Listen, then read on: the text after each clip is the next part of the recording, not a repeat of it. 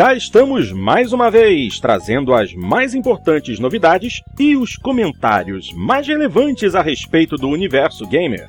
O Jogando Papo está entrando no ar e traz hoje os seguintes destaques: Brasil Game Show 2014. Impressões, novidades, comentários e polêmicas. E agora, com um pouquinho mais de tempo de jogo, os nossos comentários finais a respeito de Forza Horizon 2, multiplayer e falhas que encontramos no jogo. Eu sou o Fábio Porto e tenho comigo na sala multiplayer os jogadores Dart Range, Xandão, Programed, Al Bob e Bruno Arruda. O Jogando Papo está carregando.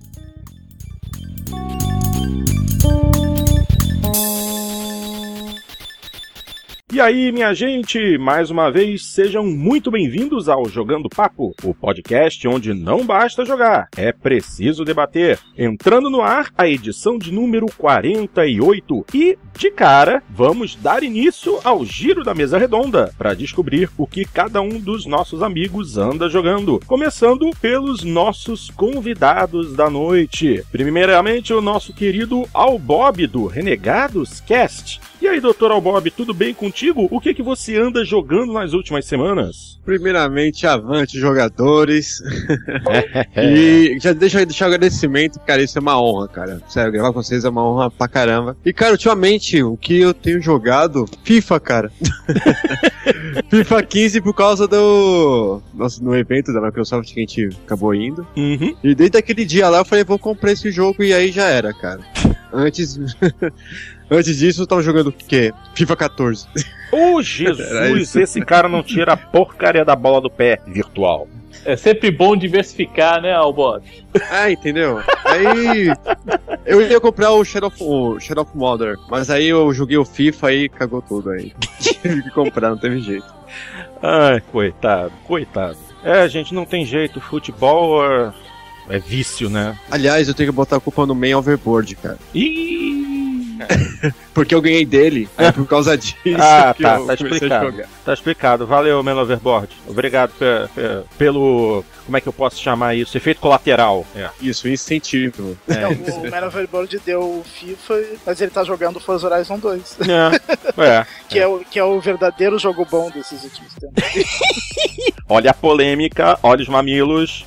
E também temos aqui conosco mais um convidado, nosso querido Bruno Arruda, que além da Torre dos Gurus, nossos queridos parceiros, também participa na produção do excelente Inside Xbox Brasil. Não é verdade, Brunão? Ó, obrigado pelo excelente e valeu de novo pelo convite. Sempre um prazer aí participar com vocês. Eu vou ser a parte não tão relevante de hoje. É, Como assim? Deixa de besteira. Ah, meu Deus do Só que céu. não. Só que não, é. É. e aí, Brunão, o que, que você anda jogando? Eu vejo que tu, tu anda jogando lá no Xbox. Inclusive, que, que gamer tag foi essa, hein? Bruno The Gamer BR. Pô, é. É o nick das antigas aí do Fórum All Jogos. Então, Ah, tá. Esse aí foi então de mantendo, mantendo, mantendo e aí acabou que. Como eu já tenho essa gamer tag faz tempo, eu falei, ah, não vou trocar não, deixa ela aí. Tá bom, tá bom. E o que, que você anda jogando?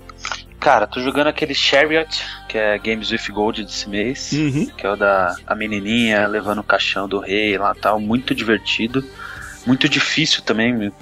Quem, quem começa a jogar acha que é um jogo bobinho, mas tem uns puzzles muito, muito casca grossa.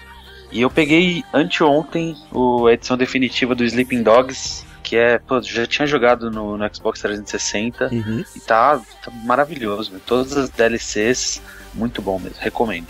É, eu, eu li essa semana, se não me engano, ali no Joystick, a respeito da. Uma avaliação dizendo se vale a pena ou não jogar novamente Sleeping Dogs. Isso tem acontecido recentemente, né? Os jogos que. Alguns dos jogos que estavam, fizeram um determinado sucesso na geração passada voltam como edição definitiva na nova geração.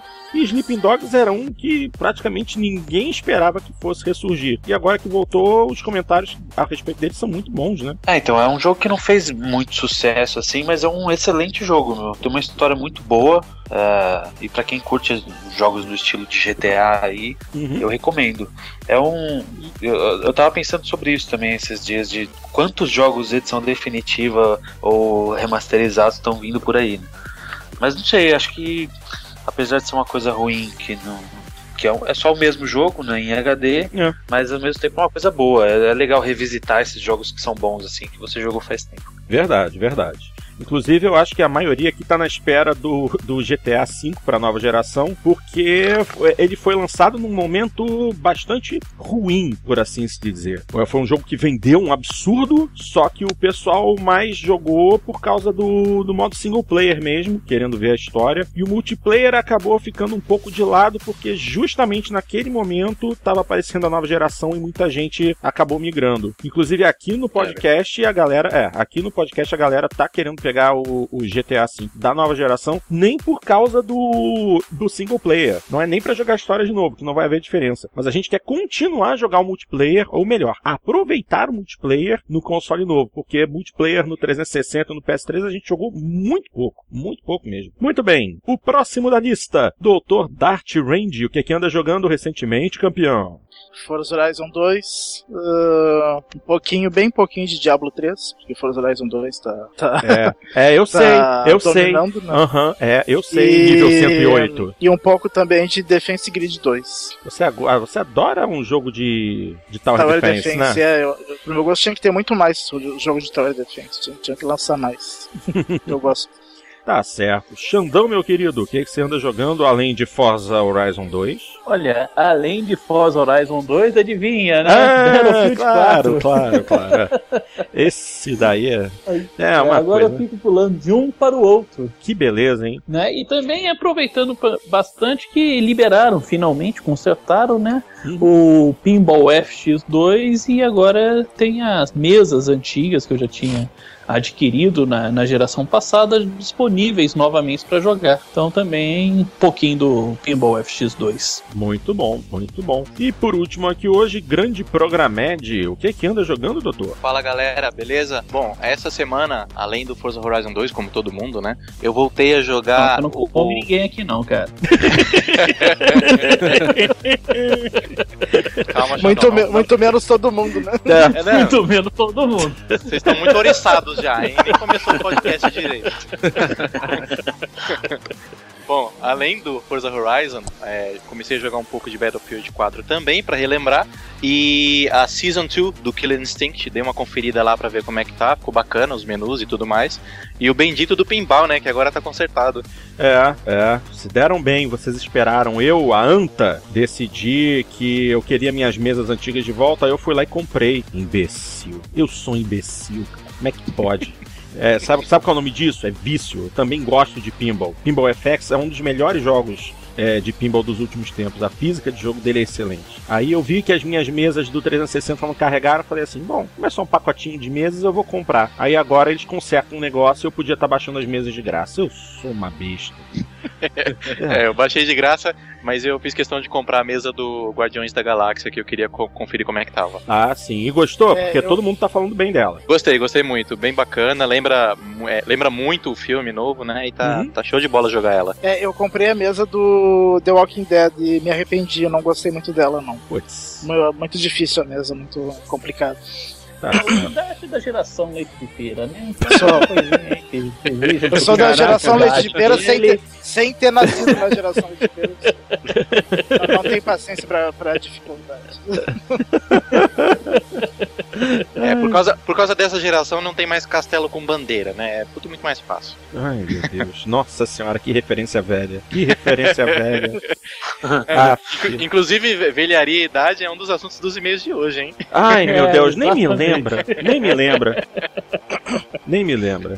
E só pra fechar, eu eu, eu praticamente o Play- o PlayStation 3 tá parado. Acreditem se quiser, por causa de Forza Horizon nas últimas semanas eu sequer botei Gran Turismo pra jogar. Meu bônus diário já era. Eu tô deixando os eventos todos passarem. Só volto a jogar Gran Turismo 6 quando o tio Kazunori de- decidir fazer alguma coisa a mais com esse jogo. Ele prometeu essa semana que ainda tem muita novidade pra Gran Turismo 6 antes deles partirem pro Gran Turismo 7.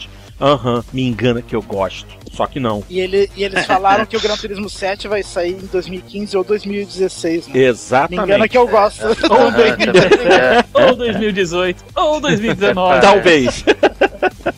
Se a gente lembrar que o maior hiato de produção do jogo foi de praticamente seis anos, e eu, esse último Gran Turismo saiu no final de 2012, é, é a gente pode esperar alguma coisa lá para 2018 ou 2019, é verdade.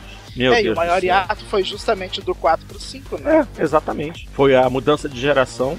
Engraçado que a mudança de geração pro, do Play 1 pro Play 2 foi rapidinha. A diferença entre de Gran Turismo 2 pro 3 não foi tão grande. Agora, putz, é, o, o, problema todo agora é, é, qualidade dos carros, textura, ambiente, memória. É, isso tudo agora aumenta muito mais a dificuldade. Se bem que agora, com essa geração, será, a programação a, é mais fácil, né? Será, será, que agora conseguem fazer uns carros que não parecem um carrinho de bate-bate? Quando, quando ah, bate em algum carro? Não, não, não. Isso, isso daí você não. Isso aí você não vai conseguir mesmo. Lembre-se que você está pensando num jogo é, de corrida japonês. Jogo de corrida japonês não tem isso. Não tem. Basicamente não tem.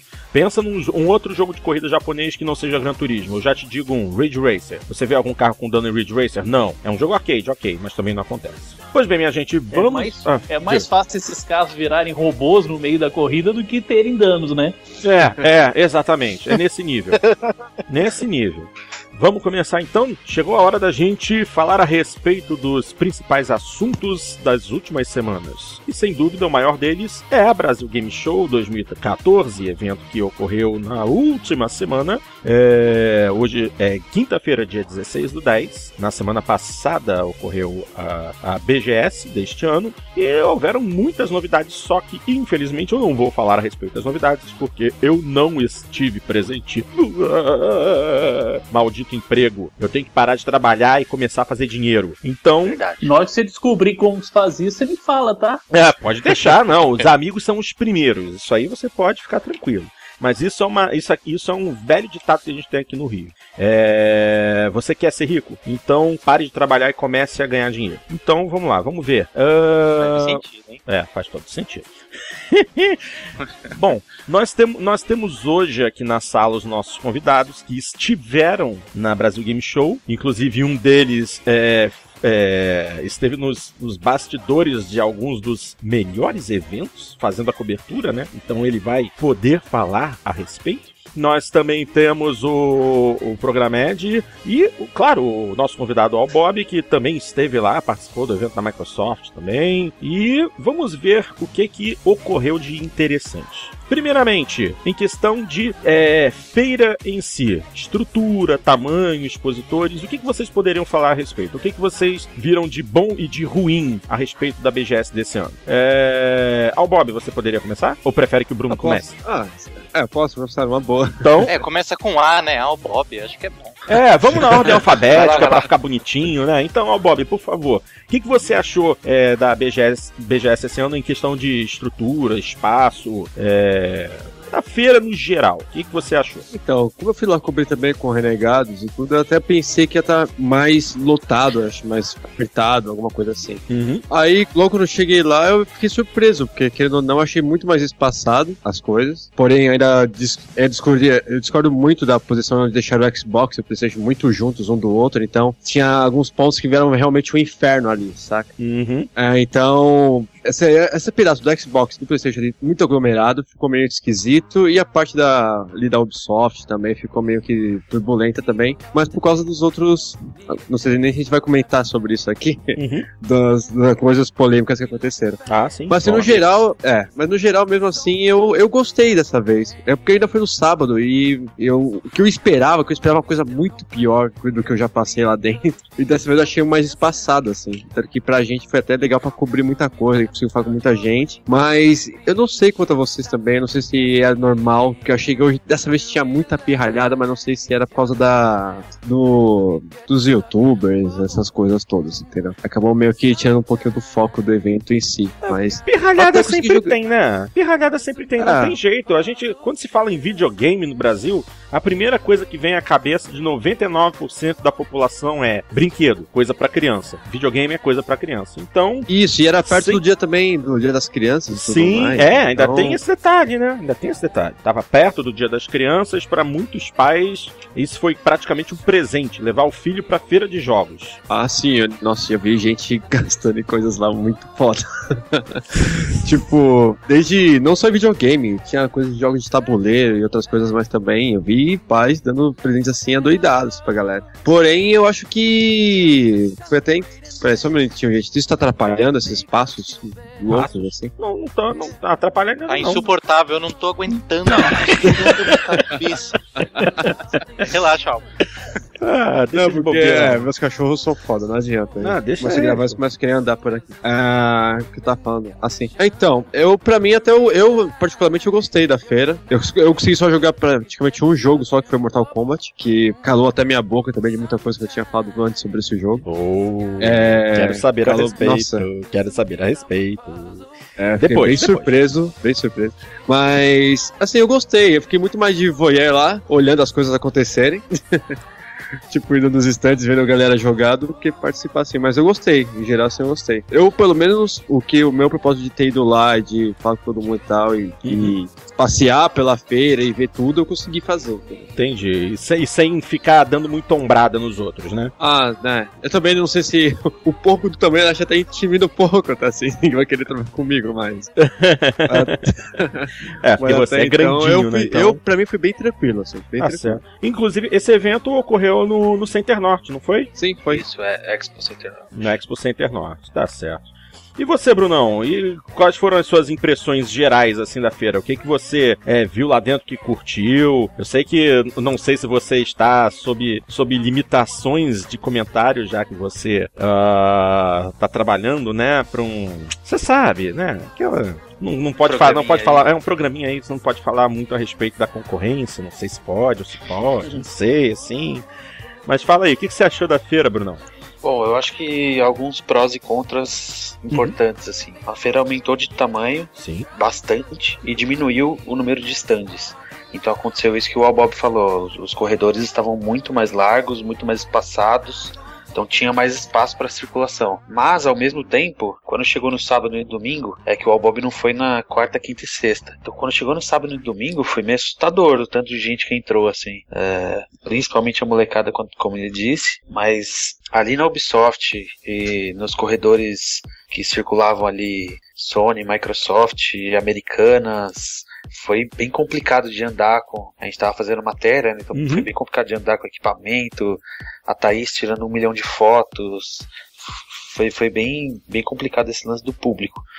O que eu achei de um outro contra que eu achei acho bem importante e acho que é, o pessoal da organização deve rever para o ano que vem. É, as ausências de Nintendo, Riot e Blizzard eu acho que pesaram bastante. Certamente. É, você entrava assim na, na BGS, você via aquele um mundo assim na sua frente, muita gente, muito stand, mas aí isso no domingo. Quando você andava na quarta, aí você falava assim, pô, mas tem muito stand, mas se você for parar pra ver, não tem tanto assim não. Como eles estavam muito espaçados, deu uma, deu uma ideia de tipo, putz, será que eles, eles, eles perderam muito com essas ausências? E na minha visão, sim. Mas como, como Não. feira, ma- mas como feira, assim, organização, Sim. entrada de público, credenciamento, eu acho que melhorou bastante pro, pro ano passado. Ainda tem algumas reclamações. Quando a gente chegar na parte dos youtubers, aí se a gente chegar, eu faço. Não, a gente vai chegar, chegar com certeza, porque tem que ter um pouco de mamilos no programa, né? Tem que ter. Sem, E sem uma coisa que a gente não pode deixar de falar é que realmente Nintendo e Blizzard são uma grande ausência mesmo, né? É, São- se bem que a Nintendo eu acho muito difícil que venha, porque ela não vai nem mais, nem na E3 mais ela vai, né, praticamente. É, não, não, eu, acho que a Nintendo já é um caso perdido, mas putz, seria muito legal ver um stand deles aqui. Assim. Apesar que também eu- achei que tinha umas, uns estantes assim que não, não tinha muito a ver, por exemplo. Eu não vi utilidade. Eu acho, eu não sei se você chegou a ver, né, Bruno? Eu, eu desculpa, eu não conheço, mas a Stark, qual é o nome aqui? Star, Stark É, Interactive. é. Eu não achei sentido nenhum de estar lá, Não, por tinha- exemplo. Tinha- era, era o stand que tava com um Just Dance gigantesco lá. Não, não, é o que tava. O, esse da Stark, da Stark, só pra você ter uma ideia, gente, tinha. Eu, acho- eu acho que tinham 20 garotas. Ah, tá, tá, eu É, sei, eu sei. é. Acho que tinha 20 ou 25 garotas, eu não sei, sei que era tipo meio que grupo em, em, eram em trios. E estavam de vestidas de qualquer coisa. Nem, nem me fala disso, quase apanhei por causa disso.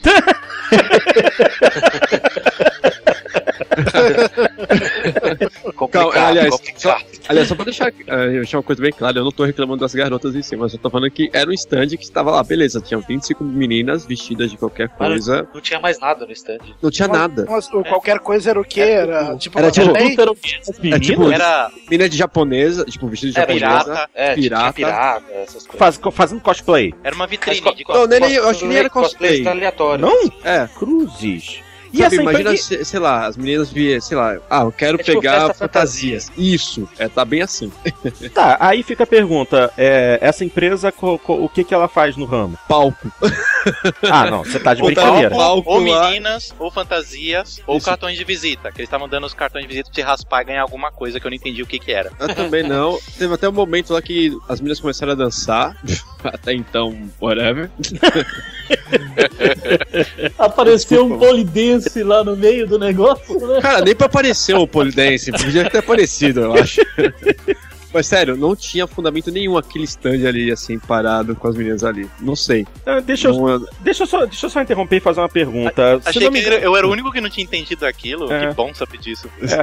Deixa, deixa- desculpa interromper. O Bruno, quando tava falando, ele falou a respeito dos stands e ele comentou: é sério que tinha um stand das americanas? Sim, pro- provavelmente, ó, tirando o Xbox é, e Sony, Hum. os dois maiores stands que tinham lá era Saraiva e Americanas. Nossa! Que era um de frente pro outro também, era tipo parede É. com parede, igual, igual Sony e Microsoft.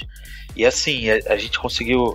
Eu, eu consegui falar com o cara da Americanas lá. Uhum. E eles estavam com uma mega promoção de Xbox One. Tava a 10 de 150 com Kinect e um jogo a- da prateleira que você quisesse. Nossa! Nossa, tava muito bom o preço. Bom, hein? Tava E, e tinha bom. lá pronta entrega lá ou tinha que buscar em alguma loja depois? Não, pronta entrega. E ele falou que eles venderam nesses cinco dias a mesma quantidade que eles tinham vendido até chegar na BGS. Nossa! Ah, então, Então, eles, che- coisa chegou no. acertada que eles fizeram foi criar esse stand lá, ué. Sim, sim. che- Chegou, chegou no sábado e no domingo, como a Americanas também tava vendendo comida, né? Tipo salgadinho, é, refrigerante. Uhum. Eles criaram uma fila pro caixa pra quem ia comprar comida e uma outra fila pra quem tava comprando console, meio bizarro. Verdade, verdade. Nossa! Tinha muita gente com sacola da americana gigante com o Xbox dentro. Não, eles venderam, venderam Verdade, muito verdade. Xbox lá, muito, muito, muito Xbox. E eles só estavam vendendo o Xbox ou o PS4 também? PS4 também tava lá, eles estavam vendendo o Xbox 360, que também É. tava um preço muito bom, era tipo 600 reais. Era uma mini assim. loja completa, né? Tinha, É. tinha CD, DVD, um monte de coisa. 600 reais Isso. de 4 GB ou de 250? Isso, o de 4 GB.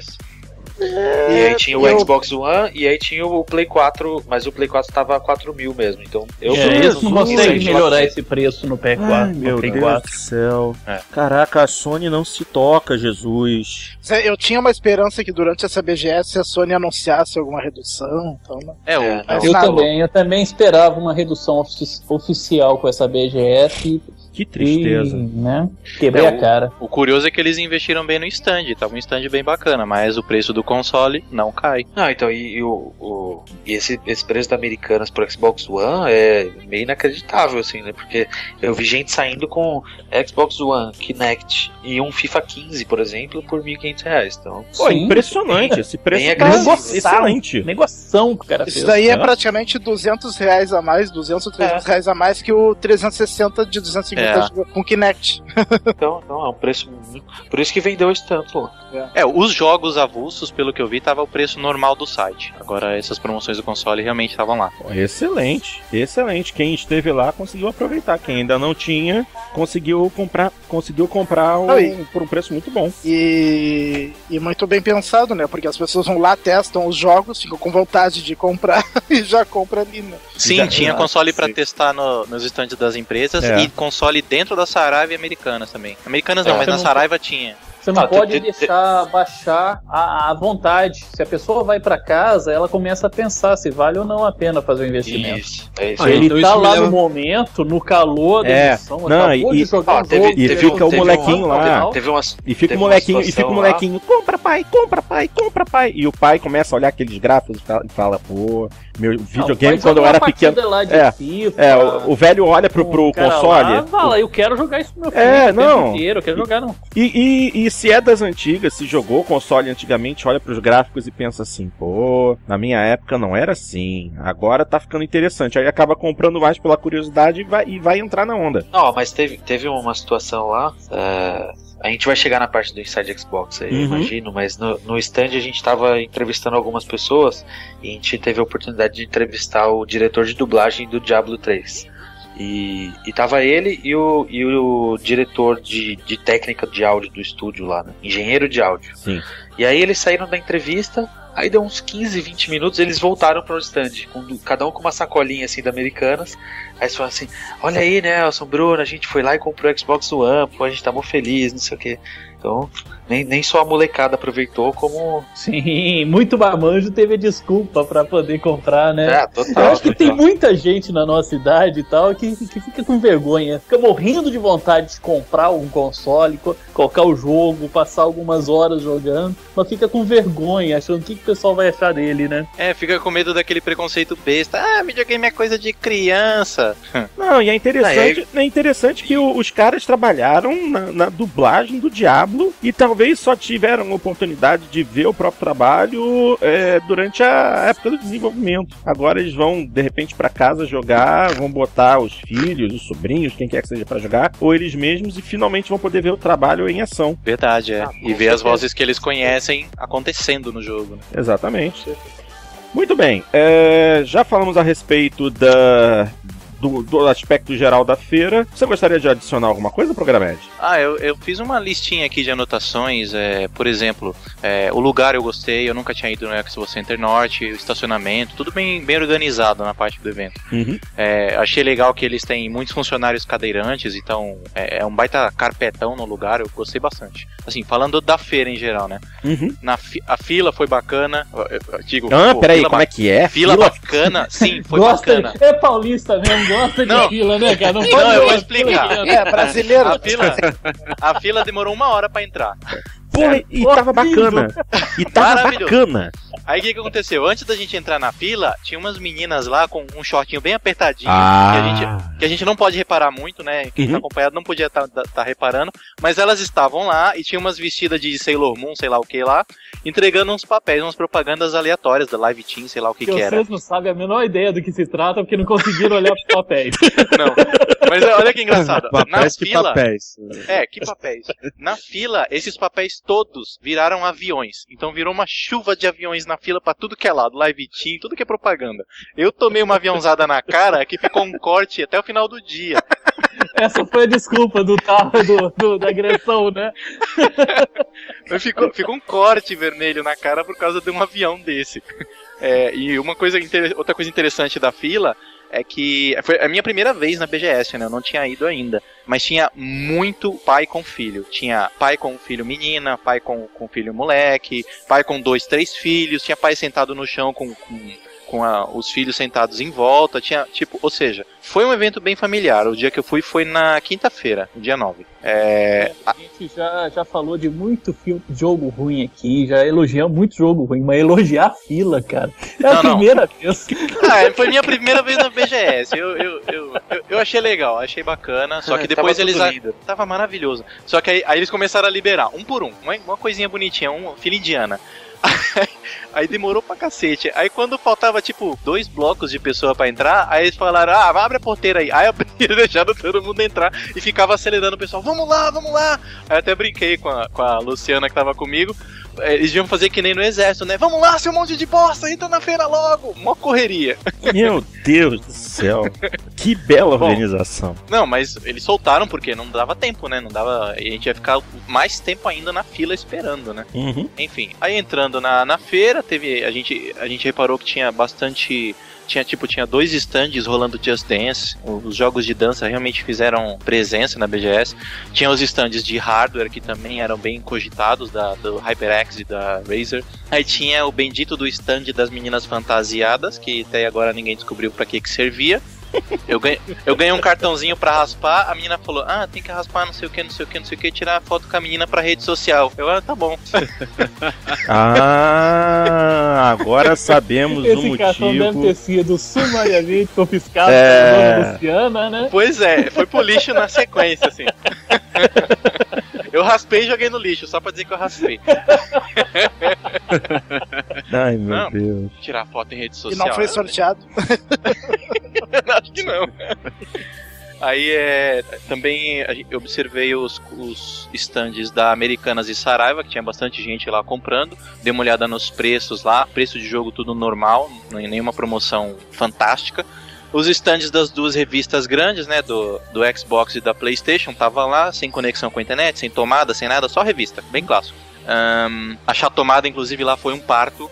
Achei uma tomada isolada lá na feira para carregar o celular. Enfim, é, no meio da feira vi uns caras fantasiados fazendo umas loucuras lá, eu não entendi. Eu, caramba, só esses caras de cosplay e fazendo, plantando bananeira, é, Ah, isso é pulando, verdade, no chão. Eu não vi quase nada de cosplay. Eu não sei Então, porquê, mas eu não vi. Eu vi esse grupo de caras lá. Depois que eu fui ver na internet, quem que eram? Eram os irmãos Piologo lá do Mundo Canibal gravando o programa.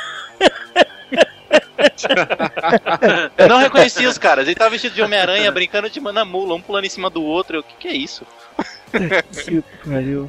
É. Deus, são doidos. Aí a gente passou na frente de uma tal de sala web. Eu, caramba, o que, que é essa sala web? Deve ser uma sala cheia de computador pra gente, tipo uma lan house, né? Hum. Aí eu fui entender, era a sala de gente famosa na internet. Ah, Não quer sala, dizer nada, né? gente. Não, aí Gente, Foi a sala da polêmica, foi a A sala sala da da É a polêmica, sala dos verdade. mamilos. é. Sala dos Ah, mamilos, tá. é, mamilos depilados, né? É. Ai, pelo amor. Ah, meu Deus, esse é um espaço. Não faz isso, velho. FIFA, fica na cabeça, fica na cabeça. Você não aproveitou Pensa no um FIFA, pensa no FIFA, não, pensa no? FIFA. Sai fora, cara. Tá maluco. Então, aí aquele monte de criança, eu pensei, caramba, deve ter alguém do carrossel aqui, né? Aí tinha um cara lá dando autógrafo, esse cara nunca vi mais gordo. Aí entrou uma outra pessoa assim, mó, aquela aglomeração de criança, eu, caramba, veio uma excursão de parquinho, o que que é? Aí passou aquela muvuca, aí eu resolvi perguntar pra mamãe, quem que, é- quem que é esse cara aí? Aí ela, não sei, ele que sabe, aí apontou pro filho. Aí o filho, aí eu, quem que é? Ele, ah, isso aí é não sei o que, não sei o que, não sei o que, craft. Eu, Ah, tá bom. Aí depois que eu fui pesquisar na internet, descobri que era um cara que joga Minecraft. Que coisa. Só, só isso, um cara que joga Minecraft. Não- Joga Minecraft e deve transmitir as partidas dele no YouTube. Sim, é. É, Mas eu, eu não entendi porque. Assim, é, achei legal as crianças estarem se se interessando pelos games, mas foi aquela confusão dos youtubers, coisa e tal. Eles, eles realmente aglomeravam muita criança em volta e isso era uma confusão só. Se- se- é, quem viu é, acompanhou isso, né? É, você falar isso, porque isso aí mostra um fenômeno muito recente de que criança não assiste mais televisão. É. é. Uma das grandes preocupações, pelo menos pela da mídia tradicional, as TVs, e tanto que ah, eles não conseguem mais cativar esse público. Esse público todo Isso é migrou pra internet, todo Sim. migrou pro YouTube. Você Sim. pergunta pra qualquer uma dessas crianças o que, que passa é, de manhã na, na Rede Globo, por exemplo, quando na nossa época passava Bom, a Rede Globo não é, tem mais programa Balão né? Mágico. Acabaram com né? TV Globinho. É, não, não, não acabou a TV Globinho, não. Na verdade, a TV Globinho ainda existe apenas nos sábados de manhã. Só nos sábados. Sim, praticamente terminou Sim. nera. É, Ou tinha seja, programa diário. Essas né? crianças não sabem nada do que está passando, não se interessa pelo que tem na televisão. Porque não tem nada não pra se, eles. não Na se TV agregam não tem. a, a horários. Hoje elas não, não, se- não admitem mais esses determinados horários para você assistir. E Pois vão é. tudo pro YouTube, cara. Vão tudo pro YouTube. Então a gente fala, de repente a gente fala assim: ah, quem que é esse fulano de tal? Quem que é esse? Ah, só porque o cara joga isso, só porque. eu-" Não, os caras estão fazendo o que, eles, o que é de interesse dessas crianças. Eles estão conseguindo atrair esse público que a televisão perdeu. É. E- Esse público para essas crianças é a mesma coisa da gente naquela idade ver uma Xuxa, né? Amor de. Seminua, claro, É, né? existe- existe uma poderia diferença Eu formei meu caráter seminua, vendo a é. Xuxa de maiô, descendo de um OVNI. programa- É, descendo de um OVNI. Uma mulher seminua mais descendo de um OVNI. impossível, né? Ou então um Bozo doidão, cheiradaço, É. né? Fazendo o Aí a gente parte da, da Xuxa descendo num OVNI seminua pra Emanuele no espaço, né? É, exatamente. É, é. Então, é- então esse fenômeno é muito interessante você ver, cara. Esse público que hoje tá correndo atrás dos youtubers, é, a televisão perdeu. Sim. Acabou pra, pra ele, é YouTube, né? Não, e falando de YouTube, mas de Minecraft também, isso mostra o. a- a- dá pra gente entender por que raios a Microsoft resolveu comprar a Mojang, né? Ou Mohang, sei lá como se pronuncia isso. Ou Monange, né? Monange. Falamos de Xuxa, tem que falar de Monange. Lógico, Então. né? Mas dá pra entender por que, que eles compraram essa empresa. Porque é uma mina de dinheiro. Nos, vi- nos consoles pra jogar Minecraft no stand da Microsoft, só tinha criança. Era impressionante. Eu até hoje não sei jogar essa merda. Ainda vou aprender. Vou, vou baixar e Eu? vou aprender. Cara, Eu eu, não, eu não, não. sei, não quero saber. nem quero. Gente, não não, tá aí uma, não dá pra entender, não dá pra entender uma criança pedir pro pai montar um puta PC com 16 GB de RAM, um processador Core i7 com water cooling a porra toda, ou então comprar um Play 4, um Xbox One pra jogar um jogo que é formado por pixels gigantes. Pelo amor de Deus. Não dá pra um, entender. um- um- teve um tempo desse atrás que eu, eu, eu me obriguei a jogar Minecraft. Eu falei, não, eu tenho- não é possível.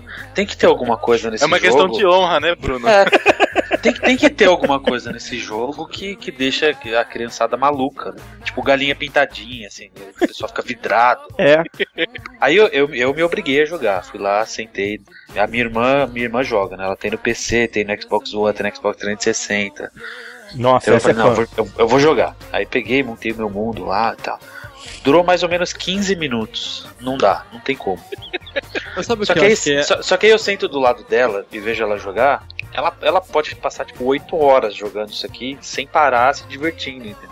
Então acho que é um lance que a galera da nossa cidade assim nunca vai entender e que é uma coisa da, da nova geração mesmo. Mas não sei, isso. eu, eu não consigo entender. É um fenômeno. assim, eu imagino assim, que nem a gente, né? Não sei quanto vocês, mas eu era viciado pra caramba em SimCity. Eu Mas passava SimCity- mais de 8 horas Mas jogando SimCity, mas montando pensa bem, cidades. SimCity tinha uma função. Em SimCity você era ao mesmo tempo Deus e um prefeito, entendeu? Você tinha que, você tinha que, você acabava, Ah, acabava tinha um aprendendo. objetivo, né? É, você tinha objetivos. Você acabava aprendendo a respeito de construção, zoneamento, distribuição de Política, energia elétrica, taxas. política, exatamente. Assim, é que na verdade pra mim eu encaro mais o Minecraft como se fosse um Lego pra criança. É, porque Então, mas na, na minha época eu brincava de Lego. Era muito da hora. As crianças deviam tentar isso. É, tá aí a questão. Elas, elas largaram. O, o Lego tradicional virou coisa do passado. É muito mais fácil você simplesmente botar o joguinho lá e brincar de Lego na tela. Pô, É, mas É que é também, porque mas se eu o- pensar porque o- Lego verdadeiro é muito que caro. Elas fazem com essas ferramentas, cara. É, É, é, o que o Dark,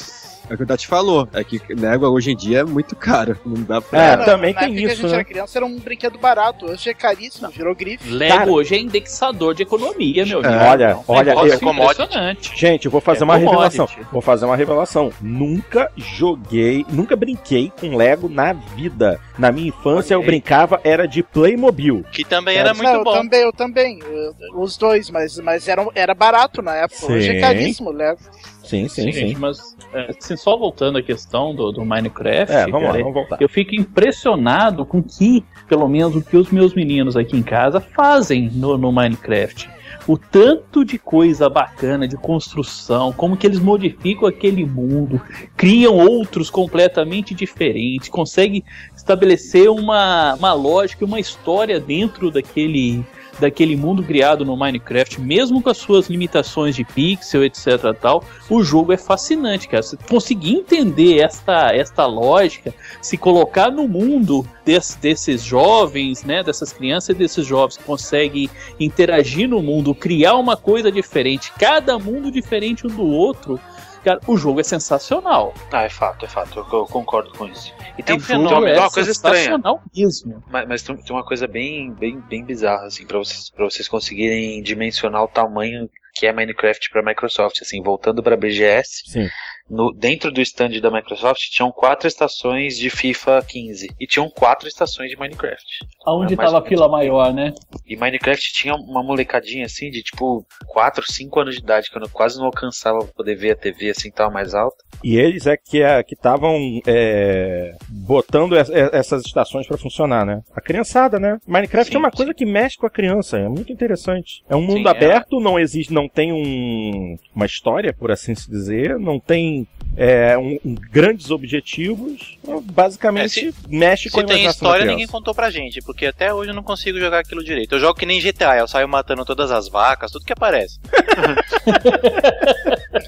é mais ou, mais ou menos assim. Resumindo, a gente nunca vai entender como se joga isso. Vamos, vamos aceitar que é um fenômeno. É isso. É uma mina de ouro, a Microsoft se, se deu bem comprando aquilo, É. né? E os, E, you- e porque Ah, e os youtubers eles fazem sucesso porque, primeiro, eles têm um, um- um determinado carisma. Isso é extremamente necessário para poder manter, prender a atenção de quem, de quem vai assistir o vídeo. E segundo, que eles têm alguma coisa, eles criam objetivos próprios. É, hoje eu vou fazer tal coisa, hoje a gente vai fazer isso, não sei o quê, pra poder chamar a atenção. Agora, nós, gamers das, das antigas, a gente não consegue ver toda essa graça. E as crianças são absolutamente fascinadas por isso.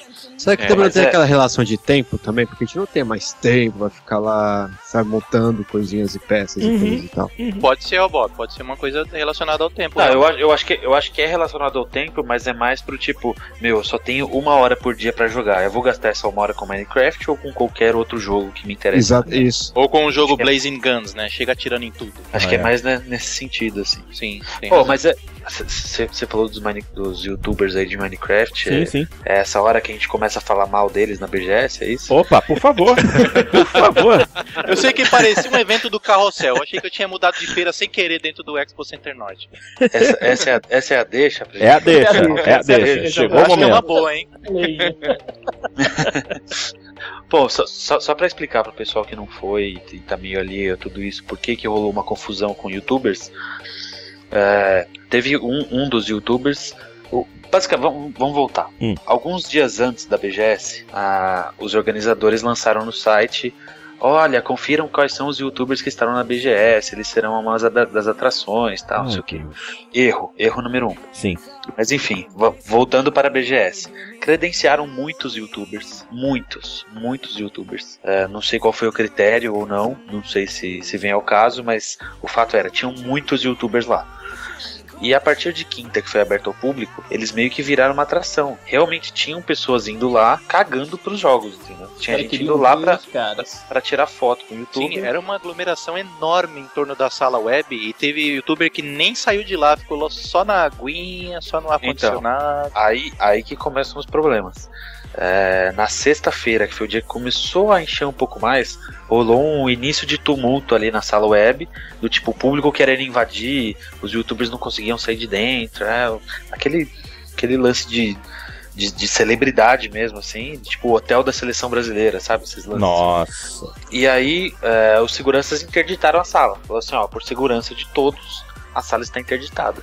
Rolaram boatos que alguns youtubers mais novos, tipo os youtubers que têm 14, 15 anos, fizeram uma puta zona dentro da sala. Como eu não vi, então vou, deixo no ar aí pra quem, quem souber. E aí interditaram a sala e o que, que a organização preferiu fazer? Tirou quem eles consideravam os youtubers mais sérios, assim, ou os que se preocupam com conteúdo, não sei qual foi o critério também, colocaram eles como credenciamento de imprensa. Então tiraram eles da sala web e jogaram pra sala imprensa. Que lá sim é um lance mais sério, todas as redações de jornal, revistas, sites, portais estão lá. E, o, e a outra molecada tiraram a credencial. Ó, acabou a credencial, tchau, vai embora, você tá tumultuando aqui Cara. que não era mentira. E aí um desses, desses youtubers foi arrumar uma confusão com segurança. É, foi fazer graça pro segurança e tal, que é o tal do Cellbit, que eu não conhecia, eu conheci agora. E, e aí o segurança. Vou falar também. Nunca Eu também É, não então. conhecia, eu fiquei conhecendo a, a partir da notícia, né? Pois é, eu também só conhecia aí. E aí o segurança, ao modo segurança, colocou ele pra fora literalmente, entendeu?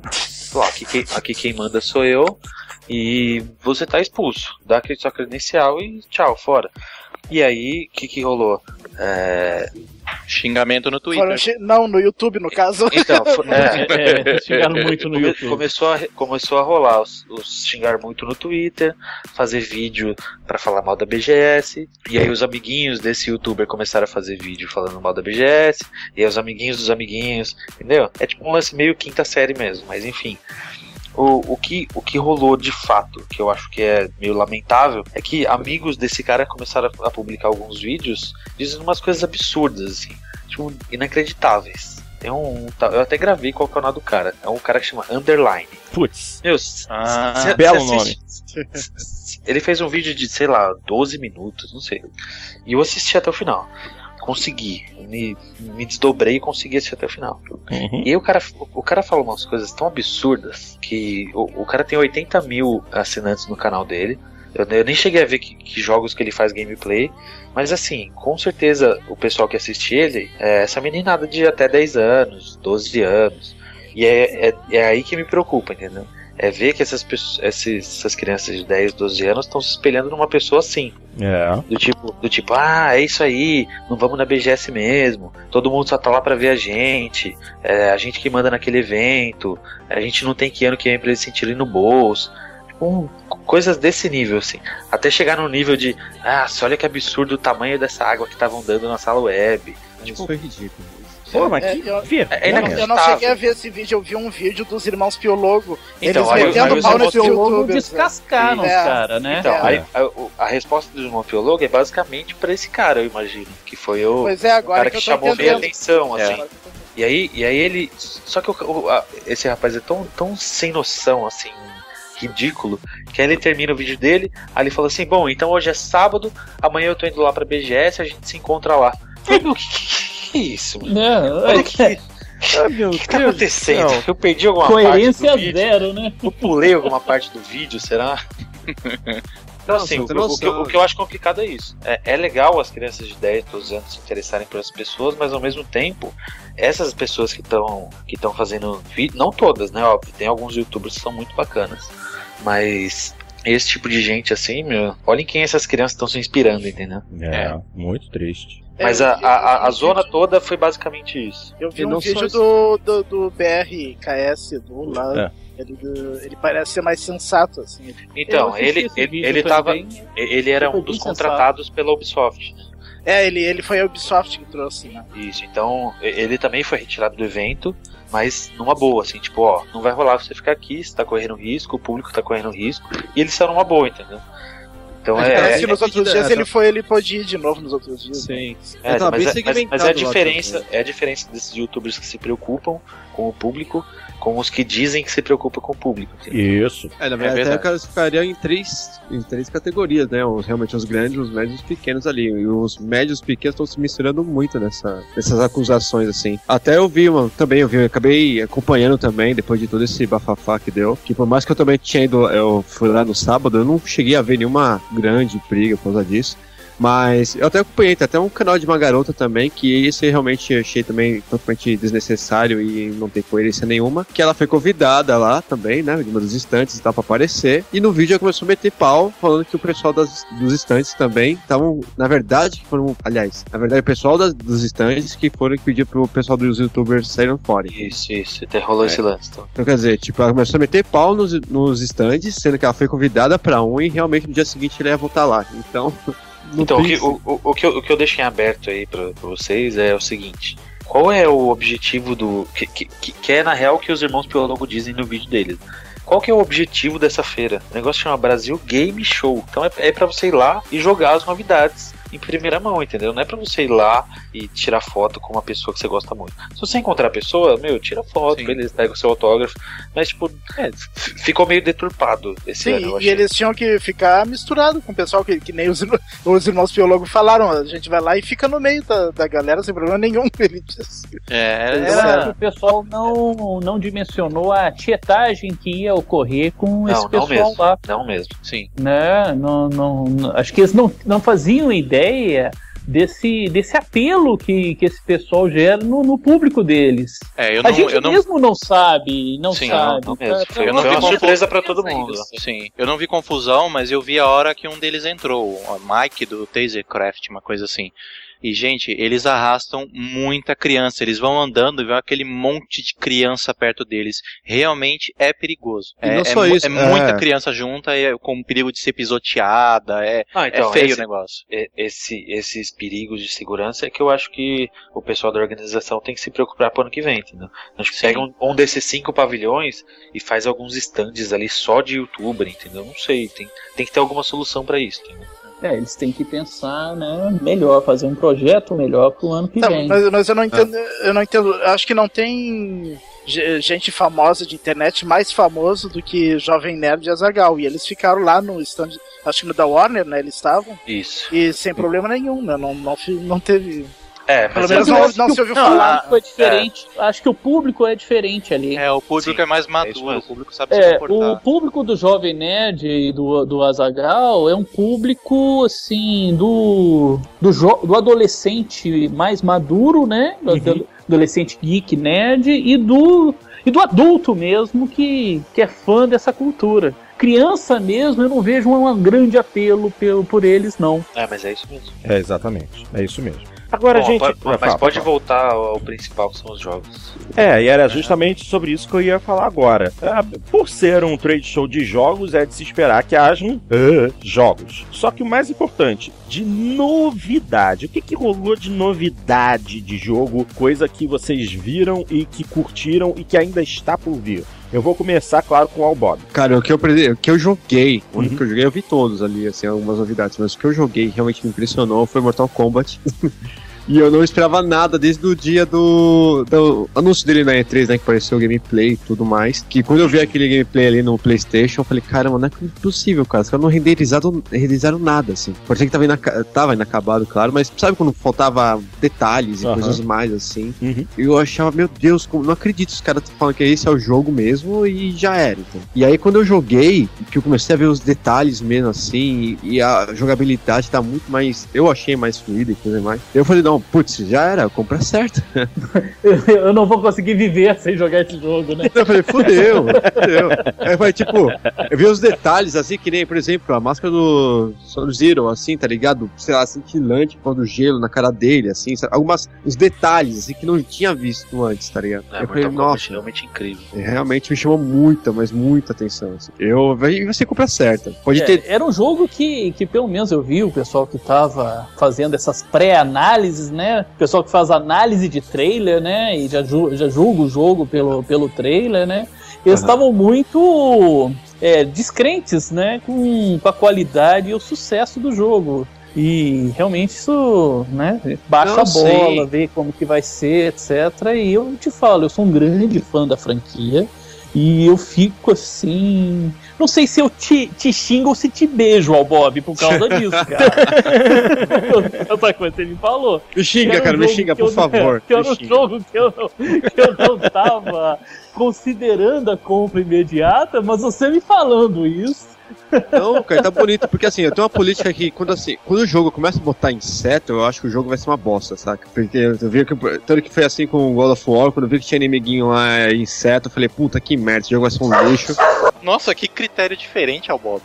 É sério? Pera aí, rapidão. Oh, meu Deus. Tropas Estelares, então, deve ser uma bosta pra ele, né? Não, é a única coisa que eu levo em consideração. Mas é sério, mas quando eu vejo que tem inimigo tipo inseto, que é aquele, sabe assim, ah, vamos inventar um inimigo novo, bota inseto, eu já acho, puta, que merda. Isso foi o que aconteceu comigo no God of War, por exemplo. Mas aí quando eu vi lá, vi uma personagem que tinha uns insetos assim, eu falei, caramba, lá vem com os insetos de novo, velho, vai ser um lixo. É, Mas aí quando eu joguei lá, eu falei, mano, foda-se, dane-se insetos, dane-se, eu vou comprar essa coisa aí. Tá na hora de superar esse trauma, você pensou. É, não, é só não jogar com ela, cara. Joga com o Scorpion, dane-se. Eu termino o jogo com o Scorpion umas 500 vezes, mas eu não jogo com aquela É. personagem. Que é um aracnídeo, né? Não é um inseto. Seja lá o que for, eu vi moscas. eu vi, eu vi, eu, vi, eu vejo um mosca, alguma coisa, eu bato verde e já falo, não, não, já vem com insetinho de novo, ah não, já Mas eu, ó, por mim é compra certa. Bruno, e você, o que que.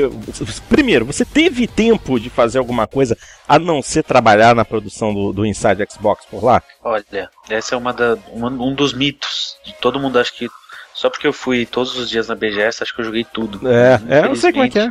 Eu, eu consegui jogar. A única coisa que eu consegui jogar, tipo, por dois minutos antes de abrir o portão pra todo mundo, assim, foi o Sunset Overdrive, que era uma das novidades do stand da Microsoft. Mas foi a única Você coisa que eu com as- consegui jogar. as meninas caveiras te encarando, mano. não, não. Elas ficavam encarando as pessoas, era mó da hora. E Mas foi- a única coisa que eu consegui jogar, assim. Não, tudo bem, é, é novidade. O que é, tá ainda pra ser lançado. O que, que você achou? Sim, cara, gostei muito. Eu me lembrou bastante aquele Jet Set Radio, não sei se todo mundo lembra. Ó, joguei no Dreamcast, pô. Muito é, bom. pô, Jet. Set Radio clássico e pelo menos eu me divertia muito jogando. Sim. Então é uma, é uma mistura de Jet Set Radio com, sei lá, é, é tipo um Jet Set Radio mais pilhado, assim, um pouco mais frenético. Eu não, eu não esperava nada desse jogo, mas o- pelos Ah, últimos é, vídeos mas- eu me mas- interessei muito. Mas, mas todo mundo que, que eu vi jogando e comentando lá era, era mais ou menos isso. Tipo, nossa, que, que é esse jogo aqui? E aí depois que joga, se animava. Porque o jogo, o jogo tem um, um humor bem divertido, assim, tem umas armas bem diferentes, tipo arma de disco, Uhum. arma de bichinho de pelúcia, arma de fogo de artifício. E aí o cara, e aí o cara faz aqueles, aqueles grids igual o Jet Set, é, Jet Set Radio. E o jogo é bem coloridão, tudo explode. É, puta, é muito divertido. Os efeitos de luz e tal, não sei o que, são muito bons naquele jogo. É, é incrível, é incrível. E tinha bastante consoles pra galera jogar, né? A fila andava bastante por causa disso. Tinha, era, era o, o jogo com mais né, estações. é, acho que era até mais, viu? Se bobear, era uns 12, assim. Era, o- era o jogo com mais estação no stand da Microsoft. Sim. E eu Tinha, acho que também um dos jogos que a Microsoft mais tá postando nesse final de Sim. ano, né? Tá, tá sim, mesmo. tinha modelos vestidos de pe- um, um personagem do jogo e umas meninas acompanhando ele. Tinha um maldito de um boneco lá que quando eu fui tirar foto com ele, ele se pendurou em mim. Se eu pegar ele na, na próxima BGS, eu tiro ele de porrada. ele se jogou Não em importa- cima de mim. Não É, importa quem esteja dentro, né? não importa. apanhar do mesmo jeito. Mas, mas o marketing do, do, do boneco e dos modelos era, era bem forte, era Ah, bacana. a, prin- a principal atração do, do stand era Sunset Overdrive. Sim. Eles estavam eles estavam distribuindo a latinha de energético que tem no jogo, É. tocava música do jogo toda hora, tinha apresentação, tinha boneco, tinha tudo. E o energético era o que? Era um energético de verdade ou é um Era, energético de verdade, só que com o rótulo do jogo. Sim. É, só que você não virava aquele bicho. A única diferença. Ah, E, e nem criava asa, não era Red Bull. Não, não. É. bom, minha Ó, gente, mas aí- fala, fala, pode e falar. aí no stand, al- além do Sunset, de novidade, Hum. tinha o Halo Master Chief Collection. Tava o, o modo Aí você multiplayer. falou no ouvido que eu Ah. É. Tava, tava- é, Agora você falou Agora no ouvido mo-. Agora eu me molhei todo, olha. Ai, Cristo, muita informação. esse, esse foi um que eu queria, que queria ter chegado perto, mas como só tinha modo multiplayer, então só rolava quando todos tiveram. Todos entravam na sala, É. então não, não consegui jogar. Mas, meu, que negócio absurdo, assim, de bom. É animal. Eu não, não vejo a hora de, de- de começar a jogar isso. Tinha, tinham lá dois mapas do multiplayer do Halo 2. Nossa, absurdo, absurdo. É, isso aí tá sendo esperado por muita gente. O povo quer jogar de novo de qualquer jeito na nova geração. Engraçado, eu, não tô, falo, eu não tô bem pilhado. ansioso com esse jogo, porque eu joguei muito ele na geração passada. Aliás, acho que, que a nossa amizade, pelo menos a grande maioria aqui, foi forjada jogando Halo. Sim. Bom, Né? Então é um jogo que, que para nós aqui tem um, um grande apelo emocional também. Eu tô muito curioso para saber como é que ficou isso. É, eu tava lendo um preview da IGN, é, porque tu- tudo que é evento da Microsoft só fica batendo no Halo 2, né? E nunca mostram direito o que, que mudou nos outros. E, e, e a IGN falou que o Halo 4 uh, parece um jogo da geração atual. De- que- pelas melhorias que ele recebeu. nossa. E o que ficou. E o que ficou mais feinho foi o Halo 3. Que ele teve melhorias, mas não dá pra notar tanto. Ó, e, f- e falando em Halo, uma da- é, rolou uma coletiva na- no stand da Microsoft na quarta-feira, que é o dia fechado para jornalista, Uhum. e eles fizeram três anúncios muito legais, assim. Eles anunciaram um console novo de Call of Duty, que é todo personalizado, com 1 tera de HD e já vem com dois controles. Show. Muito, e é muito lindo, assim. é- A arte do, do, do console e do controle são muito bonitas. Deve, deve ter foto rolando na internet aí pra vocês olharem. Anunciaram também um bundle com FIFA, que é o console comum, como acontece lá nos Estados Unidos. É só o console já pra você comprar junto com o jogo. E anunciaram o bundle com o Halo Master Chief Collection, que vai ser um console branco, com controle branco. E vai ser exclusivo do Brasil esse console. Então não vai sair mais em nenhum lugar. Vai ser Opa! exclusivo do, do mercado nacional. Esse console, por acaso, não é o mesmo console branco que nos Estados Unidos está vindo com Sunset Overdrive ou, ou é outro? É diferente? Ah, não sei, não sei. Não, não, não cheguei a ver pra, pra poder comparar. É. Porque tá saindo lá um Sunset Overdrive branco, né? É, eu, eu sei que esse, esse branco do Halo, eu depois vou até dar uma conferida. Mas esse branco do Halo eu sei que vai ser exclusivo do Brasil. E nenhum desses três bundles tem Kinect, né? Olha, não foi dito nada, então eu imagino que não. Parece que realmente estão escanteando o Kinect mesmo, não. É, né? Eles fizeram, fizeram aquela onda toda que o Xbox One foi construído ao redor do Kinect e agora é isso. É, então eu acho, eu acho que ninguém, ninguém conseguiu e talvez ninguém conseguirá assim, usar todo o potencial do Kinect pra fazer uma coisa pro gamer hardcore assim, igual a gente. E é importante É, lembrar eu, que esse eu, eu tinha Kinect. esperança que o novo Kinect pudesse, né? É, exatamente, era o que eu ia falar. Esse novo Kinect ele é extremamente poderoso, muito mais É. poderoso que o antigo, capaz até mesmo de tirar a sua pressão arterial, Pois medir a sua pressão arterial. A câmera dele e o sistema de infravermelho de altíssima sensibilidade consegue captar a sua pulsação através da sua pele, o que é uma completa loucura em questão de tecnologia. E mesmo assim, não apareceu ainda nenhuma produtora capaz de extrair o que ele é capaz de fazer. É, ca- cara, eu só vejo, eu só vejo dois, dois usos que eu gosto pro Kinect, assim. Um é chegar na sala, sentar no sofá e ele falar Oi Bruno, que eu acho genial. E o outro é você colocar no meio do churrasco e todo mundo dançar Just Dance. Então, Eu gosto de outra coisa também, sabe que? Chegar Xbox assistir HBO, Xbox assistir Globo. é bom, não é bom. precisa nem pegar controle remoto nem nada. É, pra mim, Mas pra não- mim é no joguinho não é mesmo. uma jogada de marketing, talvez. É agora que estão começando a vender mais Xbox e tal, pra depois ter um uso posteriormente, sei lá. É. Não sei, Albob, eu acho que é o seguinte, acho que baixou muito o interesse de se fazer alguma coisa É. voltado. O gamer hardcore, ele se mostrou muito avesso à ideia do Kinect. Né? Então a própria É, eu- indústria acho que É, acho- um pouco disso, de desenvolver games complexos para, para, para o Kinect. Eu acho, eu acho que o Kinect vai continuar se limitando a alguns extras dentro de jogos, igual o, o do Alien agora que saiu, que tem um extra lá que você pode habilitar o Kinect e aí qualquer som na sua sala é transmitido pro jogo e o Alien pode te ouvir por causa desse barulho. É, isso tinha no Eu- Dead Rising 3 também, né? Então, eu, eu acho que, eu acho que o Kinect vai, vai continuar rondando essas funcionalidades assim. Então, se ele ficar assim, é perfeito, porque é, eu acho que o limite do Kinect é justamente o das produtoras. Porque se você é uma produtora, você tem lá seus 100, 200 mil dólares. Vamos fazer um jogo pra ganhar dinheiro. Ah, é pra ganhar dinheiro, então não bota Kinect. É, é basicamente uma questão mercadológica. Eles não vão investir é, os 800 mil reais de um GTA, ou 800 mil dólares, perdão, num GTA, para investir num jogo 100% de Kinect. Então, é, mercadologicamente, não, não dá retorno. Ah, então, e, a- a- além do Kinect, tem uma outra funcionalidade do Xbox, tanto 360 quanto do LAN, que pelo menos eu gosto muito e nunca vi alguém usar de uma maneira legal, que é o Smart Glass. Não foi falado nada na BGS, não foi falado É. nada na E3, não, tipo, tá, tá totalmente largado assim o Smart Glass. Eu acho que é uma funcionalidade muito boa. Também acho. É, eu uso o Smart Glass para ver as mensagens que recebo e para responder somente. Ah, então eu também. É, o único jogo que eu vi que usou realmente Smart Glass de forma inteligente foi Dead Rising 3. E soa como um experimento, sabe? Não, não soa como algo final. É, mas eu acho que muita gente jogou e passou batido por isso, não utilizou,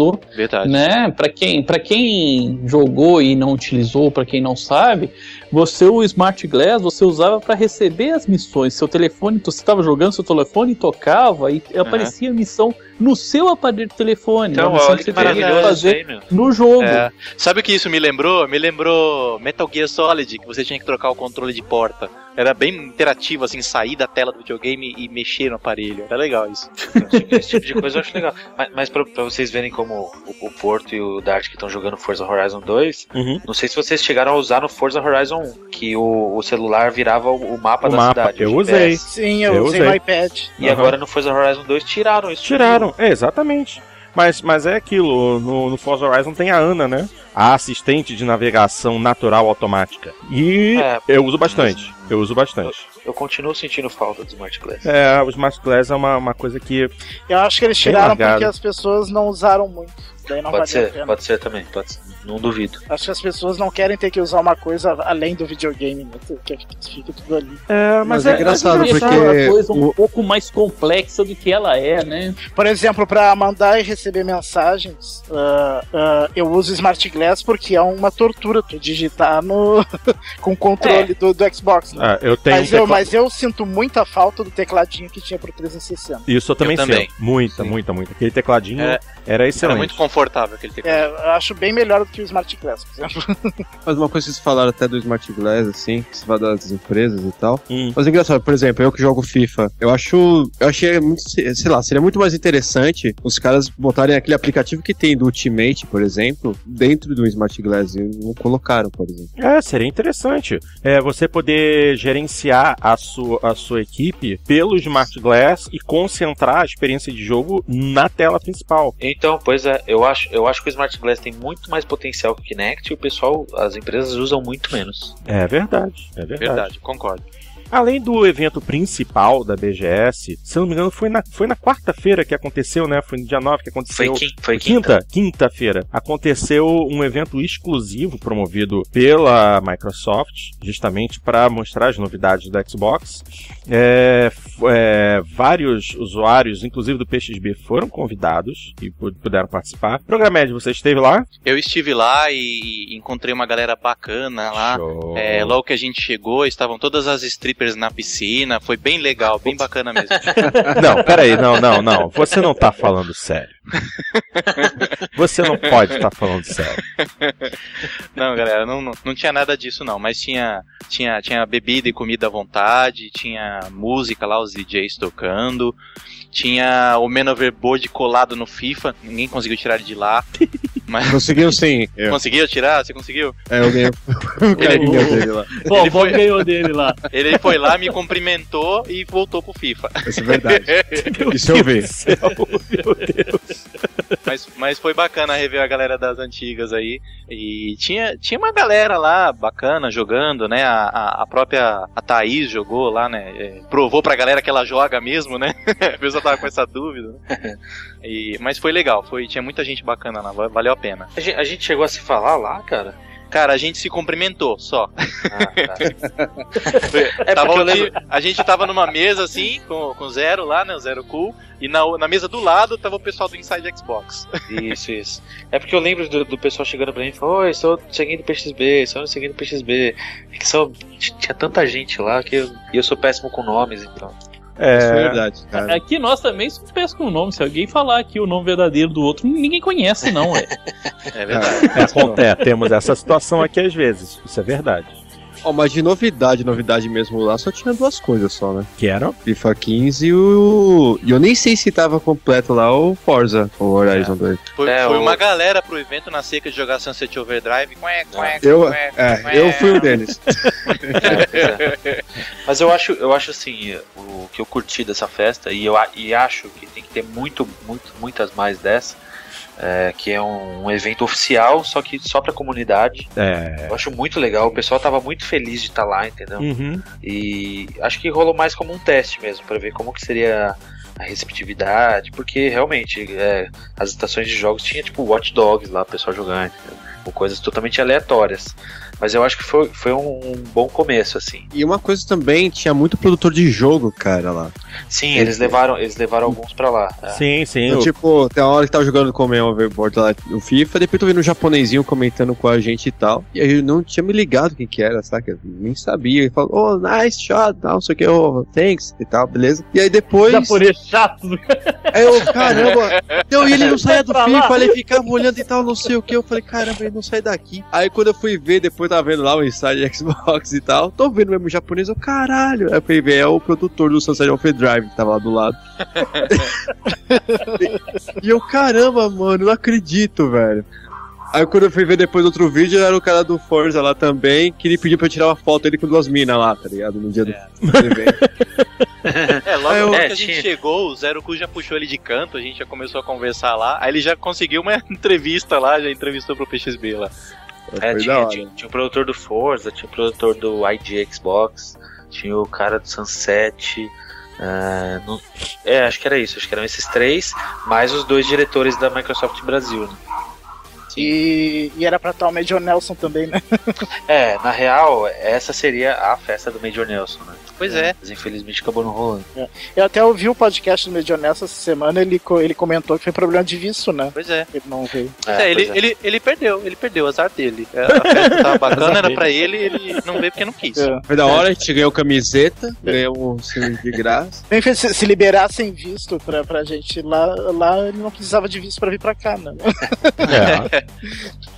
A, a única parte ruim que eu não gostei foi o estacionamento. Acho que o Bob também não gostou. É, o que eu falei, eu gostei porque eu não paguei o estacionamento. Eu fui de carona. Ah, sim. Não, mas é, é aquilo. Eu, eu cheguei, já embiquei, não conhecia o lugar, né? Já embiquei o carro no primeiro estacionamento que eu, que eu vi, né? Ah, quanto que é? 30 reais. Ah, tá bom. Fica aberto até o final do evento? Fica. Depois lá dentro descobri que a Microsoft tinha fechado um convênio com outro estacionamento de graça. Azar, meu né? Deus. Azar do otário aqui. E o Bruno, nesses dias todos, trabalhou loucamente, né, Bruno? Trabalhei loucamente. Na verdade, eu comecei a trabalhar na terça, pra você ver o. É, na preparação, né? É, então a gente foi lá, toda a equipe do, do Inside, a gente já foi lá pra, pra poder, poder preparar, porque a gente tava com um estúdio lá dentro do stand. Uhum. Então, tipo, foi uma da- das grandes novidades desse ano. É, então, a gente tinha, para explicar para o pessoal que não viu os vídeos, a gente tinha duas equipes rodando a BGS, então uma ficava só dentro do stand, mostrando as coisas lá de dentro e concentrada nesse estúdio, que aí era a parte do Nelson, que aí ele entrevistou algumas pessoas, é, é, produtores, então pessoal do Forza, Sunset, Halo, é, é, Capcom para falar de Resident Evil, Street Fighter, Sombra de Mordor, FIFA, Assassin's Creed. E aí foi um tal de Ed Boon lá também pra gente entrevistar. Ah, nem sei quem é esse cara. É, ele não é muito Mais um. importante ainda. É. É, ele, é meio, ele é meio noob. né?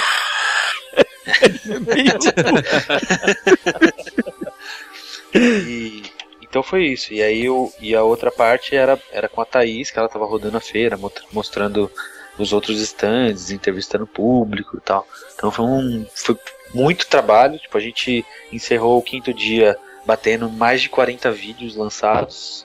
Não, e Mas- assim, não, não é só isso, né? Tem que lembrar que pra ter 40 vídeos lançados, tem que ter horas e mais horas e mais horas em cima da edição, né? Sim, sim, a gente tinha dois editores lá, malucos, trancados com algemas. Brincadeira. Coitado. Não, a gente tinha dois. Brincadeira, bola de ferro. A gente tinha dois editores lá, numa salinha lá, editando sem parar, assim, para poder conseguir esse- todo esse conteúdo, entendeu? Então não, não sei, não sei quem de vocês aí acompanhou pela live. Sim. Feedbacks, feedbacks são bem-vindos.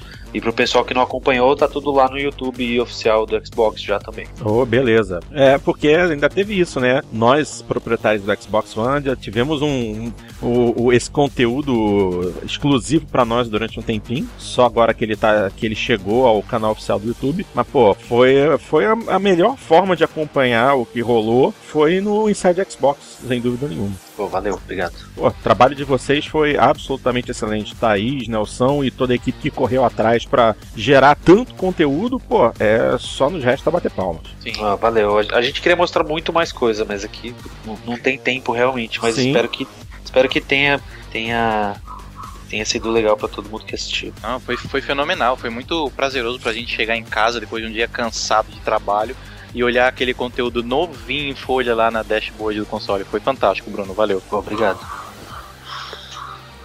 Muito bem, alguém gostaria de falar mais alguma coisa, adicionar mais algum detalhe? Deixamos de citar algo? É, eu quero falar Por favor, ataca aí, sobre Master Chief Collection. Ai, meu Deus. Fala, Programed.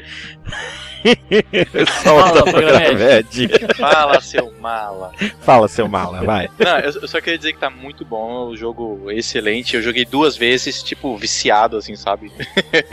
Peguei a fila duas vezes e, e ia pegar uma terceira. Não, tá bom, velho. Humildade, né? Mas o, o jogo realmente tô, tô pilhado no jogo e se eu pudesse faria pré-compra hoje, tá? Tá sensacional. A sensação de jogar 60 frames é, é muito bom nesse jogo. A, a sensação é diferente, é, é muito bom jogar aquilo de novo, né? É, relembrar os velhos tempos de Halo 2. O que eles estão botando pra galera jogar é Halo 2, é, num console XDK, né, o console de desenvolvimento.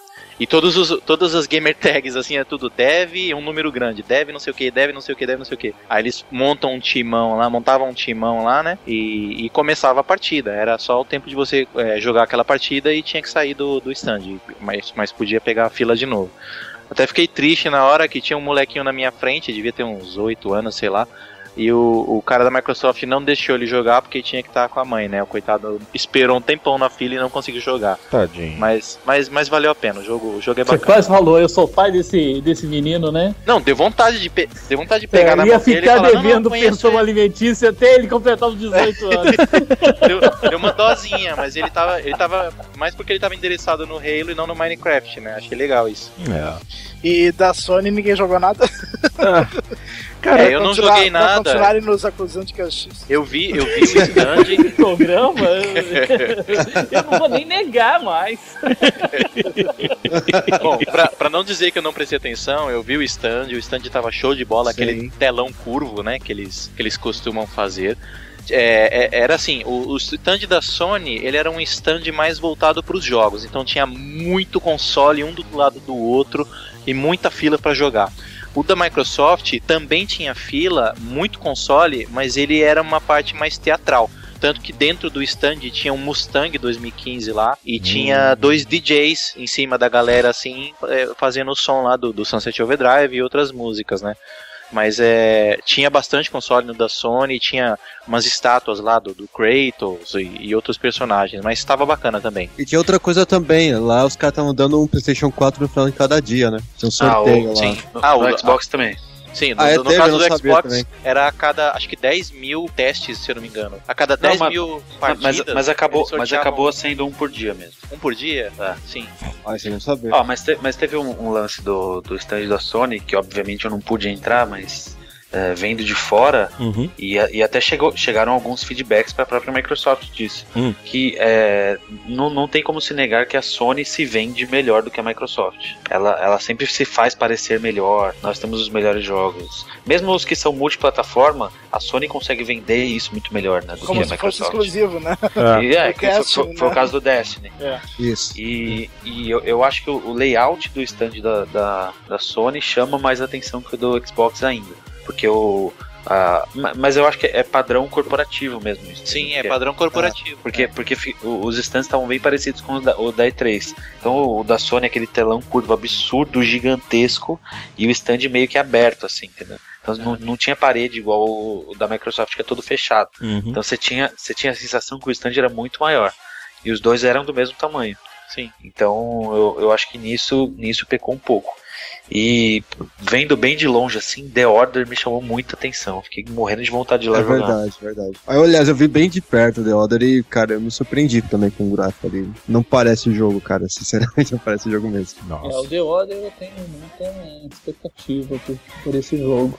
Mas assim, ainda não compraria o PlayStation só por causa desse jogo. Ainda. É, eu tô vivendo a minha expectativa aqui de comprar ou não o PlayStation 4 por causa do maldito do Drive Club. Só não comprei ainda porque conseguiram cagar no lançamento do jogo, mas tudo bem. É, é, vou, vou recomendar um programa pra você assistir aí. É, o... Depois você procura na internet, tem um Go Game, que é o programa da Play TV apresentado pelo Luciano Amaral. Sim, sim. E aí, os, os dois que eles gravaram na BGS foi um de Drive Club e um de Forza Horizon 2. Boa. Recomendo a, a você assistir os dois. Obrigado pela recomendação. Vou buscá-los já já, quando a gente terminar essa gravação. É, o Drive Club eu vi um, um- um gameplay na internet. Acho que foi naquele o, o- o Zangado Games, Uhum. que ele faz na primeira meia hora, primeira uma hora. Aham. E eu achei. Não me agradou. A primeira impressão do jogo não me agradou muito. Parecia um jogo simplório demais, assim. Drive Club. Eu não, eu não cheguei a ver nada, mas os, os comentários que chegaram até a gente lá era que é um, é um jogo bonito, mas ele é muito genérico, entendeu? É, é muito sem muita opção, assim. E é aí, bem o oposto do Forza Horizon 2, né? Que eu achei. Ah, então, e ainda, e ainda rolou toda aquela confusão com os servidores do online, que deu pau geral, assim. Então, não sei. É, bom, foi, foi o que eu já havia comentado num programa anterior. É, Horizon 2 tá mais pra TDU, assim como é, Drive Club tá mais pra PGR. Foi, é, é a minha só sensação. que é um PGR capado, É, pelo que eu vi, né? Ok, mas eu, eu- eu gostaria de pelo menos experimentar para ter a, a certeza da besteira. Tô quase comprando um Drive Club para dar para um amigo meu que já tem o PS4 para eu poder ficar na casa dele jogando. É uma boa, é uma boa. Vai sair mais barato do que, do que o console. É, exatamente. E como ele já tá pensando também em comprar um volante para nova geração, já mato dois coelhos com uma cajadada só. Olha aí. É, viu? Ter amigo, ter amigo com condição é bom por isso. pois bem, minha gente, é, gostariam de. Alguém gostaria de adicionar mais alguma coisa? Ou a gente pode partir pro próximo tópico do programa de hoje? Não? Ah, eu não sei se eu falaria sobre a Konami, que eu achei muito apagada lá, por exemplo. e o Eu que, que, a, Gear lá e. O que, que a Konami mostrou? A Konami esteve, no, esteve na BGS e mostrou o quê? Cara, o stand, o stand da Konami era, era uma tristeza, assim, ó. Pra quem curte a Konami já desde sempre, assim, era meio triste de ver, assim. O, o stand era basicamente um quadrado com umas 8, 8 10 estações de Pro Evolution e um telão pro lado de fora mostrando a mesmo, o mesmo vídeo da Tokyo Game Show do É, Metal Gear. do Metal Sim. Gear. É. Foi, foi escroto isso. Triste, é triste. é triste. Aí você vê o nosso Metal, sei lá, vê o bato do Snake lá e tal, e sabe, sem valor, sem nada, assim. Era de ficar triste mesmo. Uma pena, pena mesmo. Pois bem, e pra- praticamente é isso. Essas foram as nossas informações, nossas impressões, nossos comentários a respeito da Brasil Game Show desse ano. Então vamos dar continuidade ao programa de hoje e vamos agora falar a respeito do jogo que nós já falamos anteriormente. Obviamente, tratamos de Forza Horizon 2, é, que no último programa nós tivemos a oportunidade de trazer as nossas primeiras impressões, primeiras muito boas impressões a respeito. Só que nem tudo são flores, né? Agora aqui nós tivemos mais algumas semanas de jogo.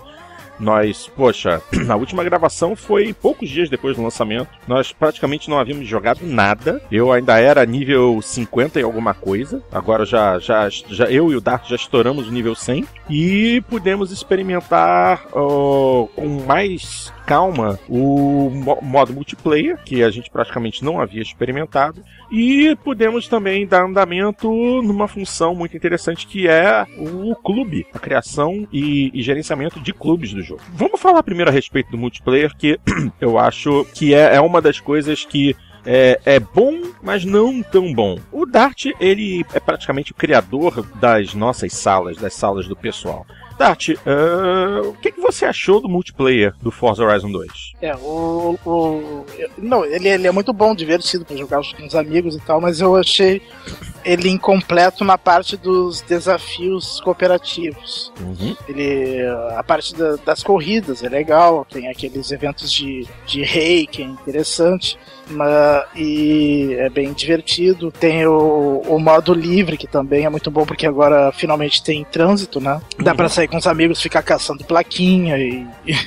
Isso daí é, é muito bom. Agora, o, o que eu achei meio ruim é que os eventos cooperativos, que no Forza Horizon 1 ah, tinham, tinham eventos diferentes conforme o número de jogadores que estavam na sala, Uhum. de 2 a 8 jogadores, os eventos cooperativos do, do Forza Horizon 2, eles são, na verdade, versões cooperativas dos eventos single player que tem daquela lista de experiência. Correto. E é no máximo para duas pessoas de cada vez. Então, se tem 12 pessoas na sala, são em duplas que tem que fazer o- os eventos. Não tem mais um evento cooperativo que, que, que várias pessoas têm que, têm que fazer.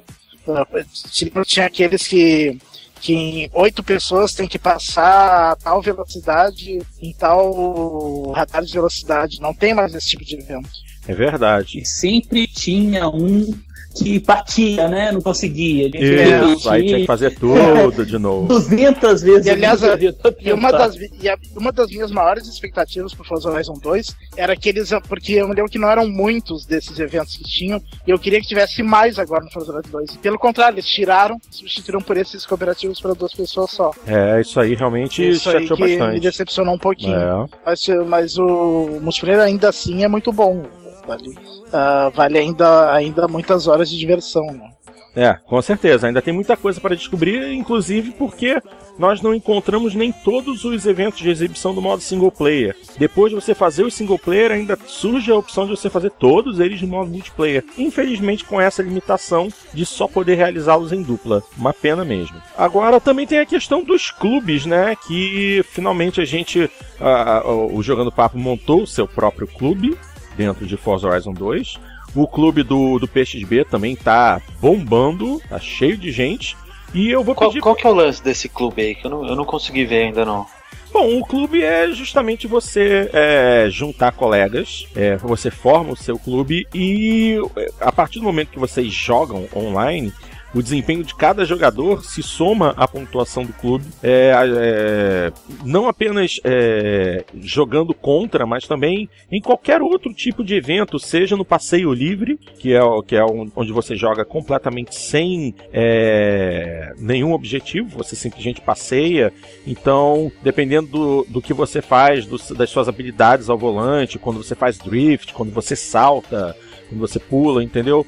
Tudo isso vai, aos- vai se somando a, a não só a sua pontuação individual, como também a pontuação do clube. Só que, obviamente, quando você participa de corridas online, essa pontuação sobe muito mais rápido. E se é um desafio de clube para clube, ainda sobe mais rápido. Só que tem É, se suas na mesma sessão né? multiplayer tem pessoas de clubes, Clubes diferentes, exatamente. daí acaba sendo bom que vai ganhando mais experiência Ah, por ter jogado contra outro clube, né? Muito bom. Exatamente. Só que ah, também existem algumas limitações bem chatas nos clubes de Horizon 2. Não é, Xandão? Eu acho eles, eles muito engessados, cara. Eu tava outro dia lá, a gente criou o clube, né? Com pelo menos eu tinha a expectativa da gente poder é, fazer uma interação muito maior com o pessoal que foi entrando no clube. E não vi nenhuma possibilidade de fazer isso, de criar campeonatos, de criar eventos, de chamar o pessoal. Né? Eu pensei que a gente ia conseguir fazer isso. É É, não, ah, não tem nem a opção de tu de tu conseguir convidar pessoas do, do clube para uma partida online. Não tem. É. Só consegue convidar amigos teus. E outra É, eu coisa. achei eu achei muito é, engessado. outra coisa que não assim. tem. Outra coisa que não tem, compartilhamento de carros. É, isso também é uma coisa que, que eu notei também. Você não consegue compartilhar carros. tinha não no tem Forza Horizon 1, Compartilhamento de designs. Sim. Que, que tinha no, no 1 era muito interessante, cara. Tinha artistas no, no, no, no- no nosso clube, no, no Horizon 1, que faziam uns designs sensacionais. E acabava todo mundo pegando alguns com padrão e correndo, né? Com, com carro igual, era, era bem bacana, era bem interessante. E nesse aí eu não vi mais isso. Então meio que foi meio decepcionante isso, né? A gente tá com um clube com bastante gente. Eu fiquei muito feliz com, com o pessoal entrando no clube, achei muito bacana. Mas que me decepcionou o fato de eu não conseguir criar eventos ali, criar competições, compartilhar as coisas aí só entre os- o pessoal do clube. É verdade, uma pena. A, a e a Playground Games perderam a oportunidade de usar o poder extra do Xbox One para criar pelo menos algumas opções novas, algumas possibilidades é, de, de tornar o clube algo mais atrativo, algo mais eficiente. Pelo contrário, a situação acabou piorando, porque algumas funções legais de Horizon 1 não estão presentes em Horizon 2. Uma pena, né? Porque um jogo que teve tanta coisa absolutamente brilhante e justamente no multiplayer que deveria de ser ah, o carro-chefe do jogo, hum, ele decepcionou um pouco. A questão do, do pegar a estrada online e até mesmo do passeio livre online são ficaram bem feitas. A, na questão de você poder passear uh, com, com seus colegas e ter trânsito no meio do caminho para te atrapalhar, isso aí é legal. Mas poderiam ter é, se esmerado mais no nessa parte dos clubes. Uma pena. Mas Porto, você acha que isso aqui não, não resolve com DLC? Ah, não sei. Eu tenho a impressão que aí o caso não é nem não é nem DLC não, porque isso é uma coisa que está integrada no sistema do jogo. Isso implicaria numa alteração que eles não profunda. nisso, né? É... Eles nem cogitaram dessa possibilidade. Exatamente. Eu acredito. Tal, que... Talvez com o feedback do pessoal lá nos fóruns do, do, do, da, do Forza, talvez eles coloquem até alguma atualização, alguma coisa mais. Né? É, tomara. A, a, gente tem que lembrar também que as coisas estão, estão vindo devagar. É, o jogo, como todos os grandes jogos da atualidade, que, que pesam muito no multiplayer, é, lançou com uma série de problemas de conectividade. É, vários bugs estavam acontecendo, bugs inclusive que exigiram atualização do console e não do jogo. Havia um bug muito sério, eu inclusive passei por isso um bug que me impossibilitou de jogar porque o jogo travava a toda hora.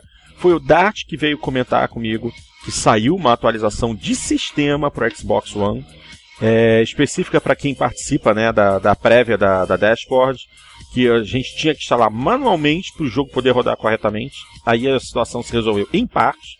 A Tony tem passou muito tempo correndo atrás do próprio rabo para reforçar os servidores enviar os prêmios e os presentes de recompensa que haviam sido prometidos antes do lançamento, que eram para ter chegado junto com o jogo e não chegaram. Levaram cinco, às vezes seis dias para entregar tudo. Agora o jogo está estável, mas isso eu acho que é uma tendência da nova geração. O jogo ele é lançado com problemas e é só com o tempo que esses problemas são resolvidos. Agradeçamos aos DLCs e a conectividade constante online por isso. É, eles simplesmente definem a data de lançamento do jogo. O jogo vai sair no dia 30 de é, setembro. Ótimo. Só que o jogo não está 100%, hein? Não tem problema. O povo vai comprar. A gente faz o hype bonitinho. Eles compram e em seguida a gente corrige o que precisar. Pelo menos essa é a sensação que fica. E aí, gente, gostariam de adicionar mais alguma coisa? Não, não, eu tô curtindo a energia aqui. é, gente, não tem jeito. Se tem uma coisa que é extremamente elogiável no jogo, é a trilha sonora, que é absolutamente fantástica. Então vamos é, até. Maravilhoso. Então vamos até ouvir o finalzinho daqui do, do Energy tocando. E logo em seguida a gente parte para os e-mails.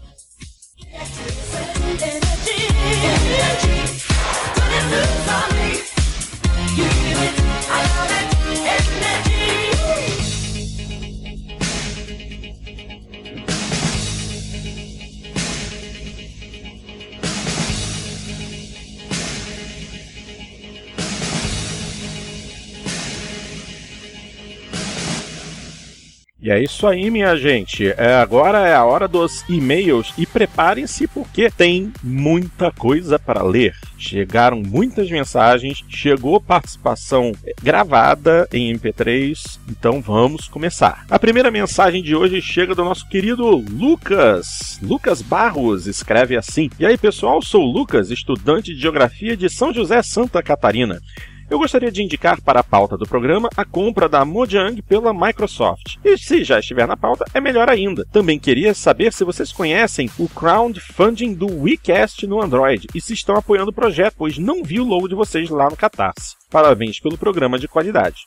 Uh, a respeito da compra da Mojang pela Microsoft. Bom, a gente até comentou alguma coisa durante o programa de hoje. Só que realmente fica aquela. Era realmente necessário? A Microsoft agora tem um jogo em mãos que não está apenas na plataforma dela, pelo contrário, está nas plataformas rivais. como é que o, o, é, o nome Minecraft vai permanecer dessa forma? Será que a Microsoft vai parar de, é, de investir no Minecraft de outras plataformas para dar preferência a Xbox e de repente a Windows? Ou até mesmo o Minecraft do, do, do, Windows Mobile? Não, acho que a, a, Microsoft, se eu não me engano, eles já até anunciaram isso, que, que eles vão continuar é, sim. Nor, normal, a, a Mojang continua como tá, pelo menos por enquanto. Né? É, a questão é isso. essa. É, a questão é essa, é o por enquanto. Esse por enquanto mas olha, é que pega. Mas olha que, mas olha que bizarro. Uma pessoa liga lá seu Play 4, cada criancinha liga lá seu Play 4 para jogar seu Minecraft e aparece lá Microsoft Studios. É, isso é muito bizarro. É bizarro, é bizarro. Ah, vai, vai ser é. engraçadinho isso, vai, gente. É, mas o, o, o, que me, o que me, o que me Bom, faz é, coçar a cabeça eu, eu é o DLC. da Sony no controle do Xbox. Ai, meu Deus. Here, herege. herege. Eu acho que esse é o máximo que o Dart se, se permite, né, de heresia. É.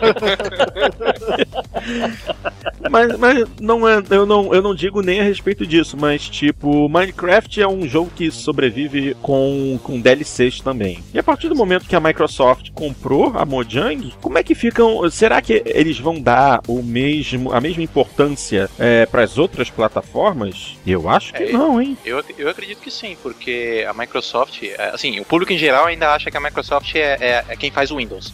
Não é mais, desde alguns anos já, já faz alguns anos. A Microsoft hoje é uma prestadora de serviços. Uhum. In, inclusive, isso foi ouvido por um colega de trabalho que ele foi no último é, Windows Azure Summit que teve lá na, na, Microsoft semana passada, se eu não me engano. Uhum. E, e, os próprios caras da Microsoft falaram para ele: Cara, a gente não é mais uma empresa de software, é de serviço. Então é por isso que eles estão comprando coisas multiplataformas, lançando Smart Glass para Android, iOS, o Minecraft estando em várias plataformas. Então é, esse é o futuro da Microsoft: é, é, é serviço em todas as plataformas. Eles não querem mais ser, ser conhecidos apenas como a empresa que faz o Windows. Então é, é, faz todo sentido comprar um, um, produto tão valioso quanto o Minecraft. Hum, é, nunca havia, nunca havia pensado por esse lado. Muito bem falado, ah, E, é. e, Minecraft é realmente muito valioso, né? Sim. É uma lista aí que já, já está no top 5 de jogos mais vendidos de todos os tempos. De todos os tempos, sim.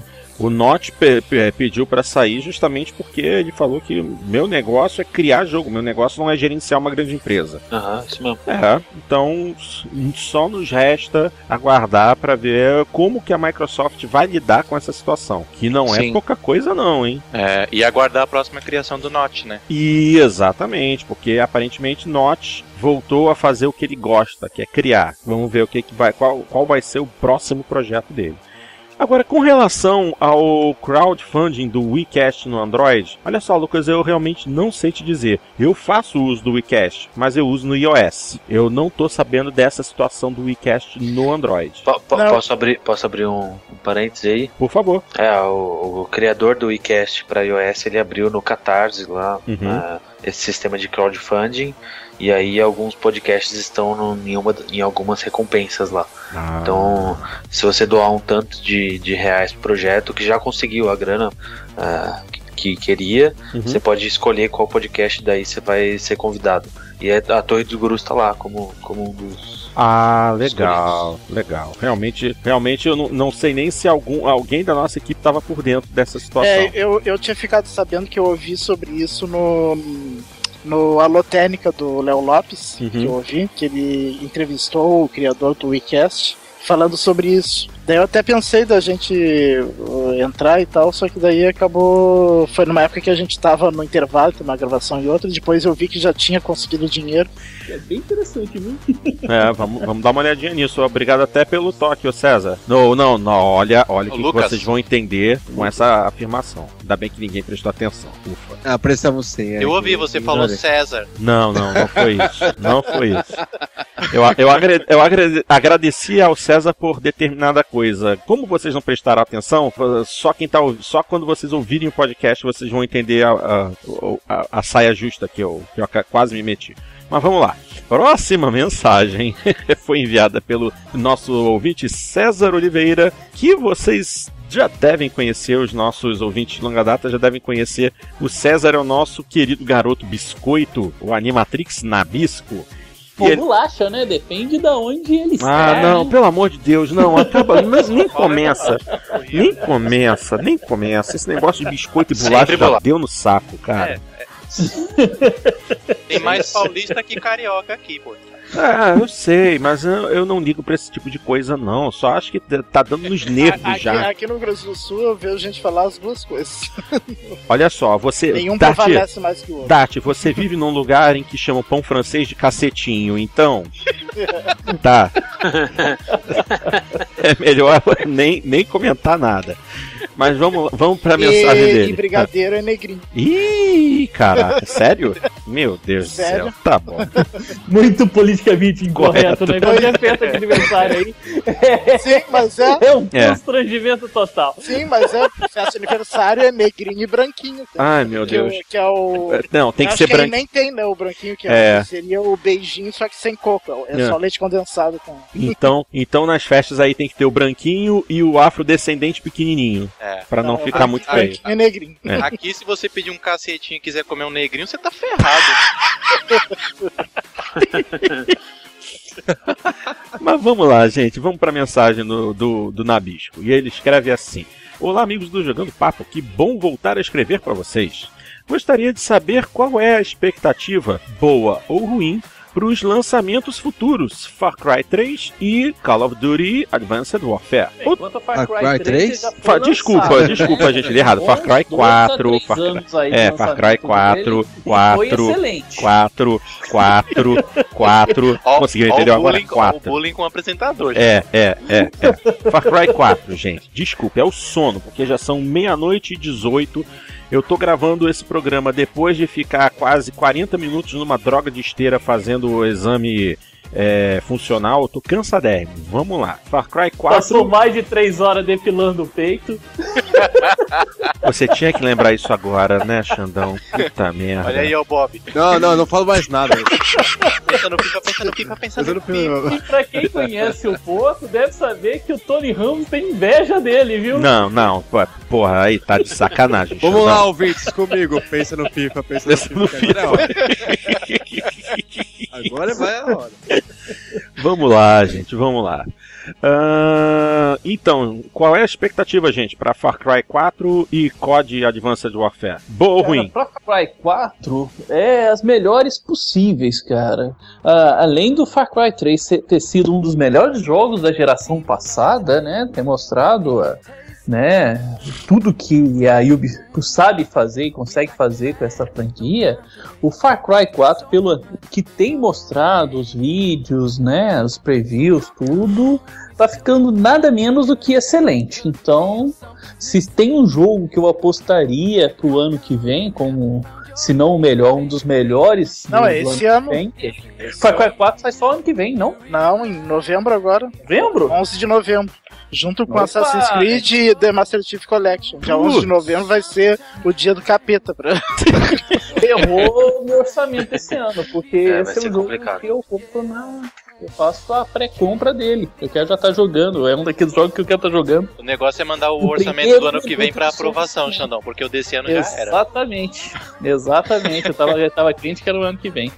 É. Mas então, esse ano, então. aí, ele é a compra certa. Eu vou deixar de comprar um dos outros aí pra comprar ele. Mas e o novo COD? Sem dúvida alguma. Cara, o, o último Titanfall, Ghost né? foi. É, o, o, o COD Ghost foi uma grande decepção. Né? Ele acho que é um consenso de acho que o pessoal que gosta muito de COD que ele ficou muito aquém do, do esperado. Então acho que tem muita desconfiança ainda no que vai ser apresentado agora. Tem muita modificação sendo feita que não sabe se vai dar certo no universo do, do Call of Duty.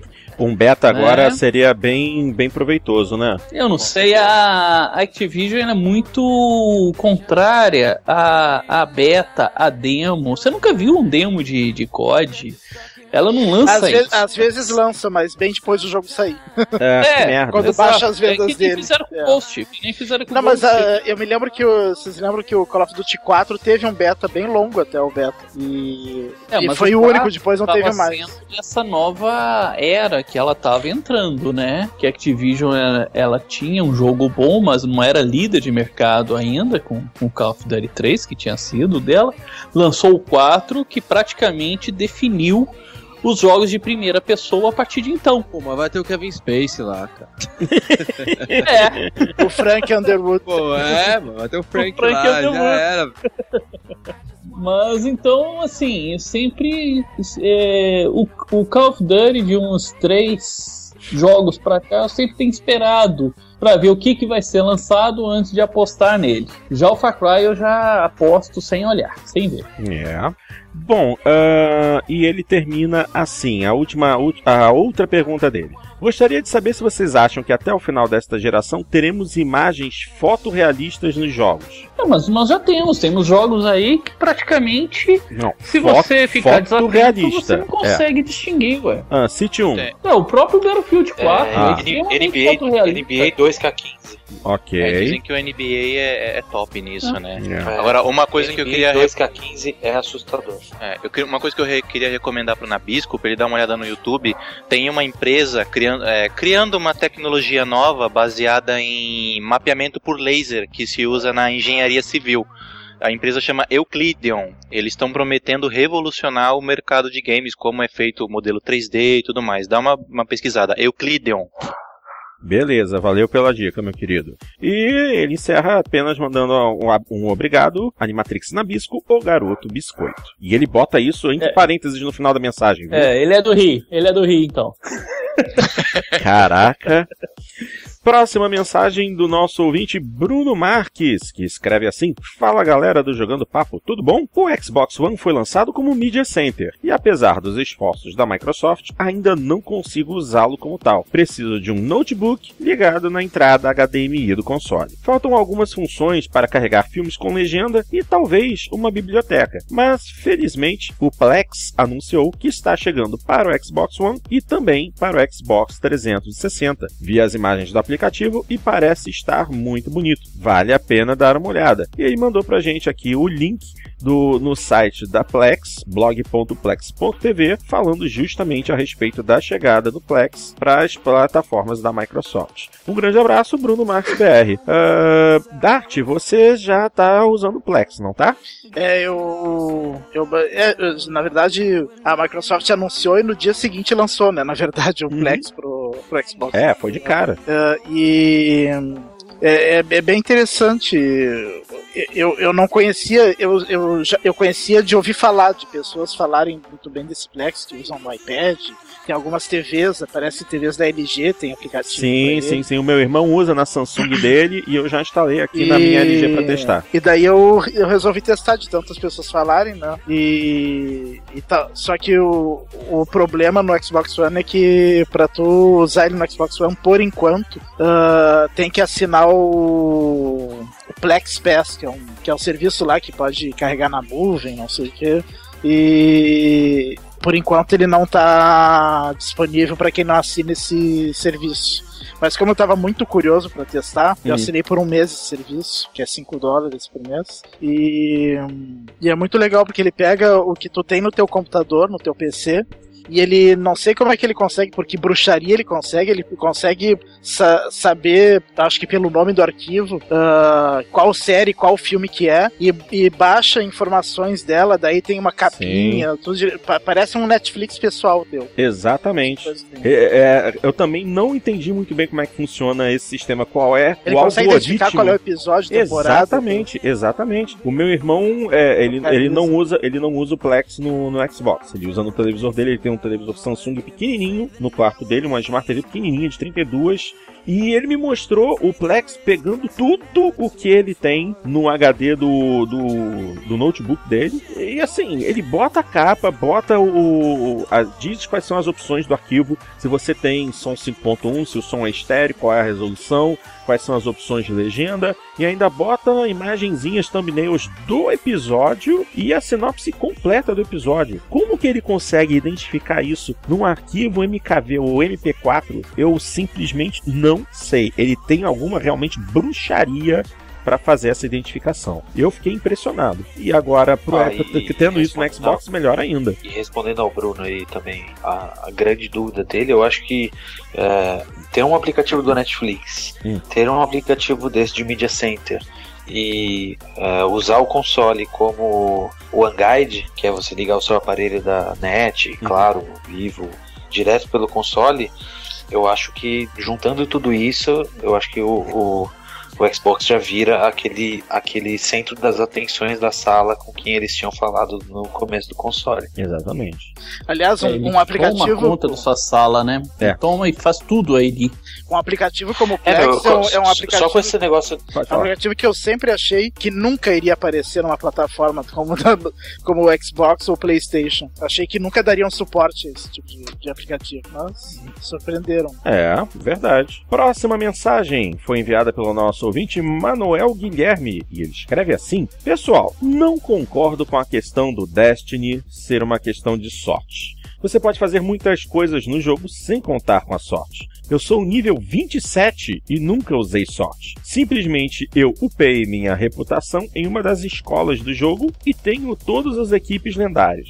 Dropei muitos equipamentos bons e amigos que jogam comigo também. A palavra farm, ou seja, é, é- é você é, juntar equipamento, né? Fazer um farming de, de equipamento de item está diretamente ligado ao RPG. O Halo nunca teve o conceito RPG. No RPG, você é qual, você é um qualquer no início e vai ficando mais forte com o tempo. Vocês precisam ver que o jogo tem conceitos de RPG. Ninguém falou dos eventos do jogo, que é o evento de rainha e agora o Círculo de Ferro. Como foi comentado no podcast sobre DLCs, esse é o conceito comercial que o jogo implementou, pois tem contrato de conteúdo por 5 anos com a Activision. Vocês não estão dando tempo. O Battlefield 4 foi um fiasco em seu lançamento e depois de quase um ano é que o jogo ficou bom. Até acho que faltou algumas coisas no Destiny, mas não vejo como um jogo fracassado, como vocês têm falado. E falem sobre Shadows of Mordor, por favor. Um abraço, Manuel Guilherme. É, Ah, Manuel, vamos lá. meu caro, acho que você teve muita sorte no, no jogo, viu? Contrário do que eu tenho falado. É, acho que tudo isso foi muita sorte. né? Então, assim, só algumas coisas aqui que você falou, até mesmo a questão de você dizer que ele tem essa questão muito ligada ao RPG. Eu sou um grande fã de RPG. E te falo, ele passa muito longe de qualquer conceito aceitável de RPG. E Tá, o RPG é uma coisa extremamente Isso aí, isso mais aí é... complexa disso. Não sei não, é Xandão. Não começar não. com um personagem fraquinho e ir fortalecendo ele no início. Você tem todo um gerenciamento de atributos que o RPG exige, uma que você tem que decidir o que, que você vai melhorar, né? É a própria, assim, a própria personificação do, do personagem, dando uma identidade a ele única naquele universo que leva a questão de ser considerado um RPG. E ali não, você não tem esse, esses elementos. Você deixa uma coisa muito primária, assim, como RPG é uma coisa extremamente primária. Né? O caso de você fazer o farm, você fazer a busca, né? você fazer essa colheita de, de bens, não é o suficiente para dizer que isso aí estaria se amoldando a um conceito de, de RPG. Ah, não sabe. Tá? Eu, ve- eu vejo que tem É só- muita só- gente aí que já discordou de mim. a- é, mas, mas agora, é, agora olha só, é, Xandão. Eu não joguei o jogo, mas na última semana eu tive a oportunidade de conversar com uma pessoa que é absolutamente viciada em RPG. E você sabe muito bem de que eu tô falando. O nome dele começa com Cal e termina com Andar, entendeu? Ah, eu sei quem que você tá falando. E, e Tá? ele. Mas e- não e, se cara, pode ele dizer me- que isso seja ele- RPG, ele me cara. abriu os que olhos, cara. cara. goste da coisa, Não, ele me, ele me você abriu os pode estabelecer. Não, ele me abriu os olhos, sabe por quê? É... É, Ele começou a ele traçar uma comparação. Ele- Eu conversei com ele, ele, ele- eu conversei com ele no sábado e ele me. No, aliás, no sábado não, no domingo, que eu fiquei sem luz em casa o dia inteiro, porque foi manutenção da rede. Aí eu passei o dia lá com ele conversando. E ele me mostrou uma coisa muito interessante: o quanto é, Destiny é parecido com um RPG clássico, que eu não sei se você teve a oportunidade de jogar, que é o Phantasy Star Online. É, é, é idêntico. Uh, muitas coisas de ambos os, os jogos funcionam exatamente da mesma forma. A divisão de classes, existe uma divisão de classes nos dois jogos que é idêntica. É, a forma de você upar os personagens. Hoje você praticamente você não tem esse. É praticamente como você deixar muito adstrito ao guerreiro, ao mago e ao ladino, né? E você deixa de lado uma infinidade de novas classes que poderiam estar tá sendo inseridas aí. Eu acho extremamente primário. Acho que isso hoje não é mais aceito como uma questão de RPG. A RPG exige uma coisa mais complexa aí. Tá, mesmo que Phantasy Star, há trocentos de anos, trocentos anos atrás, tenha sido alguma referência a RPG, o RPG evoluiu com o tempo. Não pode hoje o Destiny chegar e falar, não, é meu RPG agora é porque. A, não, não, não. Olha só, ele não é um RPG. anos atrás isso era considerado RPG. Mas olha, não, mas o, o, o Destiny não é um RPG no sentido puro da palavra. Ele é um jogo não, e nem de no sentido tiro... puro. Ele, ele fica muito longe de ser considerado qualquer coisa próxima a isso. É um jogo de aventura somente. É um jogo de aventura somente que você nem sequer interpreta, cara. Não há uma história ali que você possa se inserir e criar um personagem e interpretar ele. Inserir ali, né? Para que se possa ser considerado um, um jogo, um roleplay game. Hum. Né? Você não tem gerenciamento nenhum do seu personagem. O máximo que você faz é trocar a roupa, cara, melhorar a armadura. É o máximo, mas você não mexe com questão de.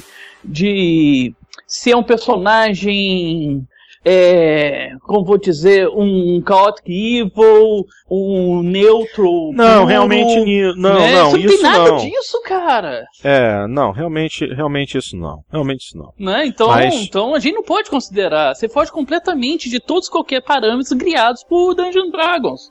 Ah, não, mas aí você já tá falando de algo bem mais complexo. Não, você já tá comparando com algo bem mais complexo. Não, eu tô comparando com uma coisa que estabeleceu os critérios para uma coisa ser considerada um RPG, tá? Então, não não concordo, não concordo com isso. Eu conheço o RPG, eu sei que ele, ele pinça alguns elementos, ele quer chegar, mas não pode ser considerado RPG. O, o fato de você fazer o farm de, de elementos, isso você encontra em vários outros jogos de aventura que, não, que sequer se, se dizem que, que, que são RPG.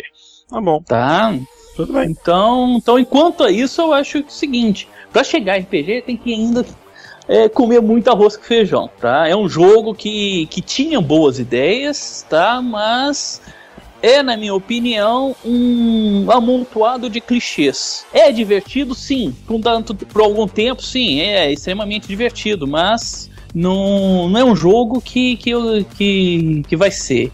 É, que vai ficar na memória, que vai ser um jogo lembrado daqui 5, 10 anos como uma referência, como a gente tem com alguns outros jogos. Tá? É um jogo que, que acredito que vai, vai ser esquecido com o tempo. É, vamos ver, né? Tá? Não se pode dizer que ele foi um fracasso, porque até então foi o jogo que mais vendeu nessa geração, né?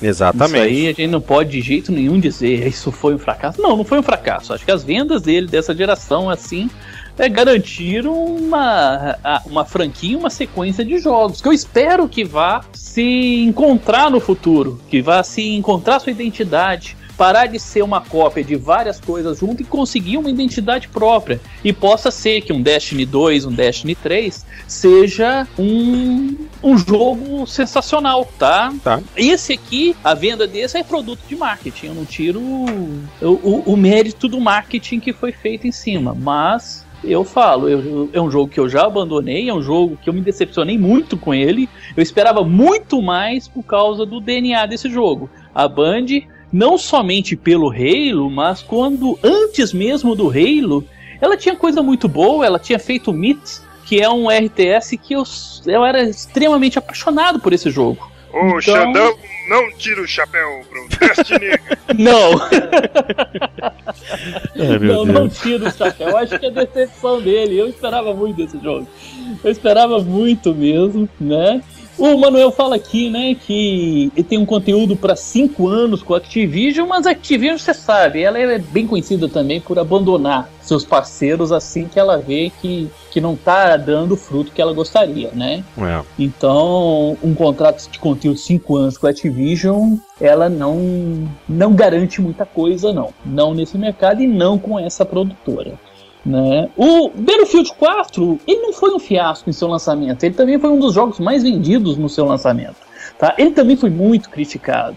Era um jogo que até pouco tempo atrás, a grande com- a comunidade do, do Battlefield que gosta sempre criticou por ele ser inferior ao multiplayer do Battlefield 3. O multiplayer do Battlefield 3 ainda era mais interessante e mais divertido. Né? Agora ele conseguiu, mas isso não tira os méritos de ser, pelo menos desta geração. A gente não tem o Battlefield 3 nessa geração, mas dessa geração, até então o melhor jogo de tiro à, à disposição. Tá bom então. Tá. Tá certo. Né? É. E Shadow of Mordor, acho que agora o pessoal me xinga mesmo, cara. Hum. até, me, até me coloca, mas é um Assassin's Creed na Terra-média, cara. Não vejo razão nenhuma.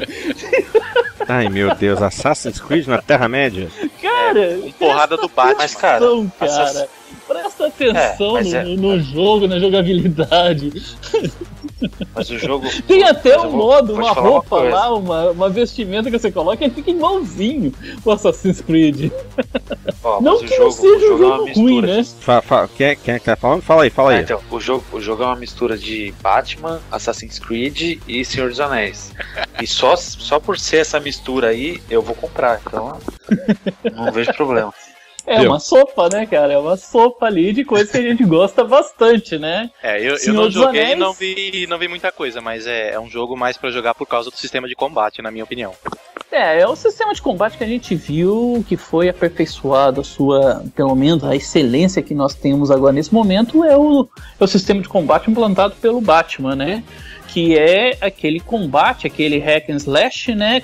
É contextual. O personagem ele se move conforme o contexto que ele se encontra ali no combate. Você tá de costa com o personagem e vai ter movimentos que vai ser é, harmoniosos com aquela posição, né? Então isso aí, isso dá uma um, um visual muito bonito, muito bacana. Você fica impressionado com com, com, com, aqueles movimentos. Então Ah, é, eu- é, é bacana, é o que eu bom. acho, o que eu acho, o que eu acho de inter... eu ainda não consegui jogar, né? Mas o que eu achei de interessante nas demonstrações e tal Hum. é o lance do daquele sistema de randomização dos orcs, que existem, sei lá, um, muito, muita muitos orcs a serem gerados aleatoriamente, então provavelmente você não vai encontrar nenhum igual, e eles têm uma hierarquia, né? Se você combate um e não consegue matar, ou ele te mata, ele sobe de cargo dentro da hierarquia dos orcs, e aí quando vocês se encontrarem de novo, ele vai lembrar dessa batalha e tal.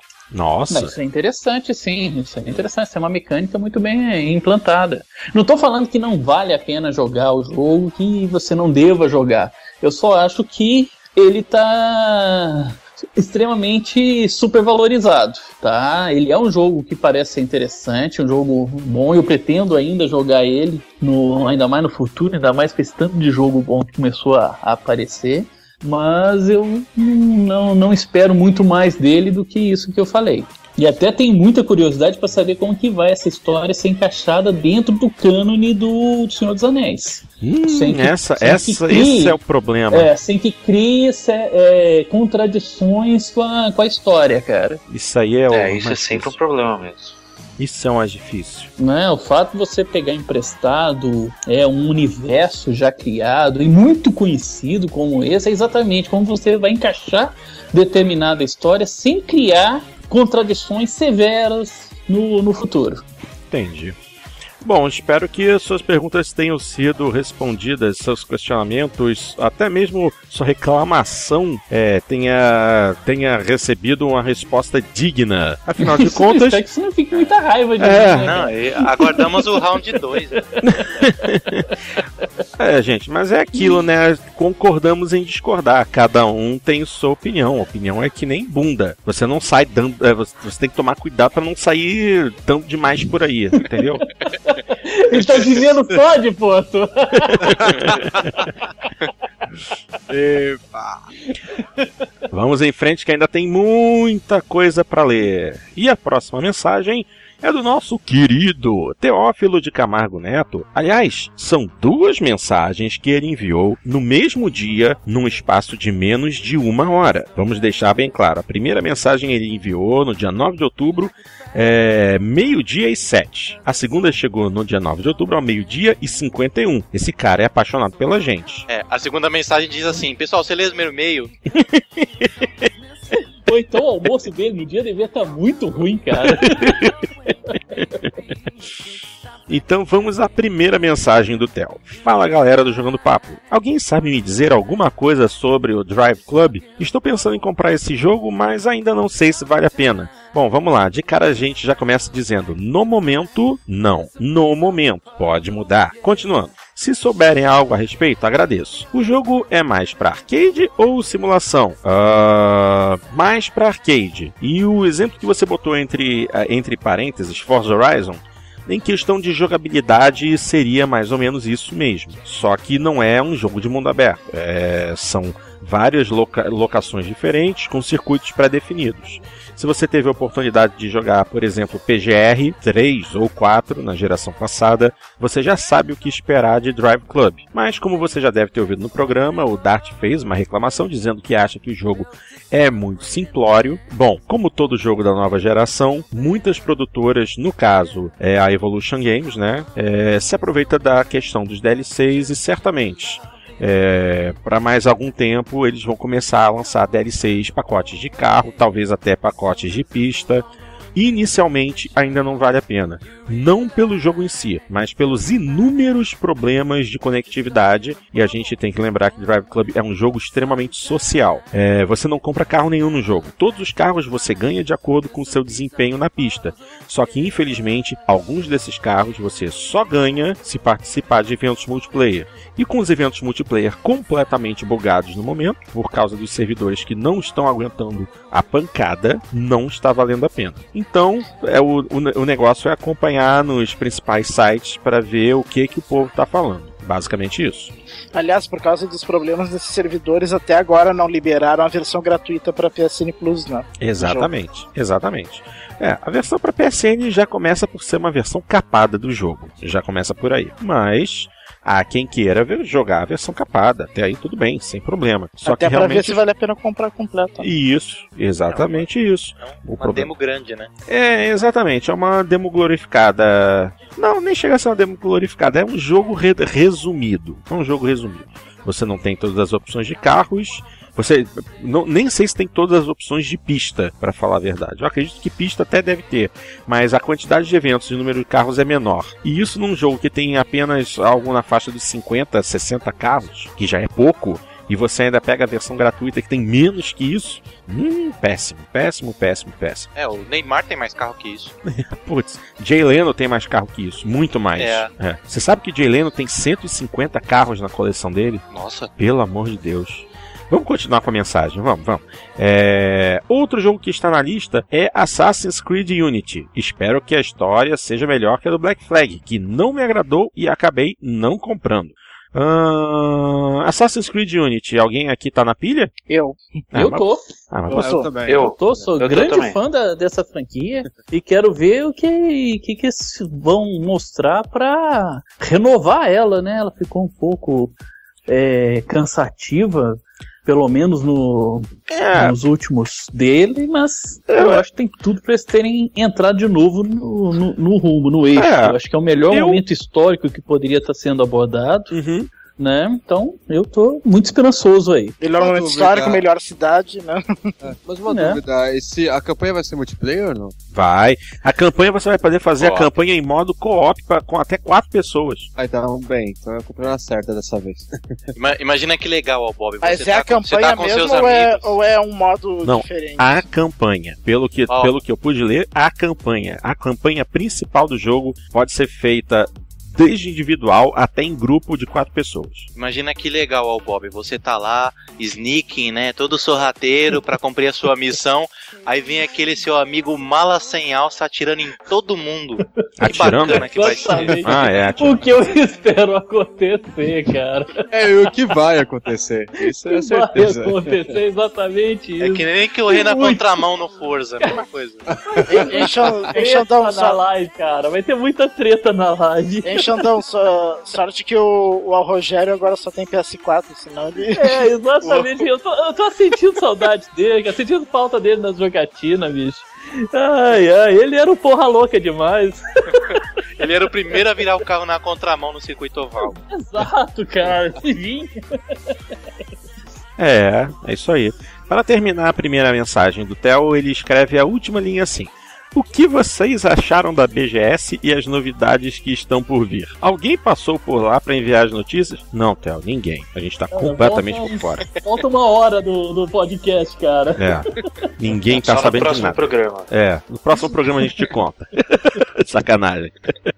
Um grande abraço a todos e bom podcast. Valeu, Theo. Vamos para sua segunda mensagem. Escutando o PXBcast sobre compra digital e o jeitinho de comprar fora para pagar barato, tenho minhas opiniões. Bom, pausa aqui porque é importante lembrar que a última edição do PXBcast, que foi publicada, tratou de vários assuntos e inclusive a questão da- do- das compras internacionais na live não era um assunto principal do programa, mas acabou sendo abordada por mim e, e- e pelo restante da equipe. Eu, eu até puxei a sardinha para essa discussão e todos acabaram é, opinando a respeito. Eu não, eu não vou me repetir aqui, eu acho que não é o caso. Mas eu recomendo que quem, quem desejar ficar por dentro é, da discussão, entender o que aconteceu, dê uma chegadinha lá no PXB. Para quem não sabe, ai meu Deus, até parece que ninguém sabe, mas eu vou repetir: pxb.net.br. Se vocês quiserem ir direto para o fórum, pxb.net.br/barra comunidade, deem uma chegadinha na seção de podcast. Procurem pela última edição do PXBcast. Qual é a última edição do PXBcast, Dart? É a 16 ou a 17? É 16. É 16, não é? É. Isso. Deem uma chegadinha lá e, e ouçam o programa e vejam a discussão, porque a discussão no tópico do podcast foi muito interessante. Todo mundo teve o seu próprio ponto de vista a respeito dessa questão de você é, finalmente ter a sua conta na Xbox Live brasileira e aproveitar descontos na Xbox Live de outros países. Foi muito legal e agora eu vou fazer a leitura do Theo com a opinião dele a respeito desse assunto. Vamos lá. Também acho um absurdo fazer esse tipo de manobra enquanto empresas tentam deixar a coisa organizada em nosso país. Eu sempre compro em lojas nacionais oficiais, fazendo comparação de preços internamente. Na PSN, os valores ainda não estão valendo a pena, sempre mais caros do que uma loja física, mas mesmo assim, não deixe de comprar aqui no Brasil e em lojas oficiais. Só assim para poder entrar nas estatísticas de venda local. Acho melhor pagar 10 ou 15 reais mais caro em um jogo, investir no país e continuar tendo um bom serviço pelas empresas do que economizar esse dinheiro, voltar a não existir para o mercado internacional e financiar o mercado cinza. Comprar de outra forma está na realidade financiando o crime. Hum, nem tanto. Jogo vindo por meio disso. é, jogo vindo por meio de contrabando ou sabe-se lá como. É, isso aí realmente, é, esse último ponto aí já- também não, já ficou um pouquinho. Não, Até exagerado. Não. Também É. não, vou te falar também não. É. Tá? Não, não, não, não se considera nem sequer descaminho mais. Tá? O máximo que pode. Crime, crime tá por completo afastado, tá?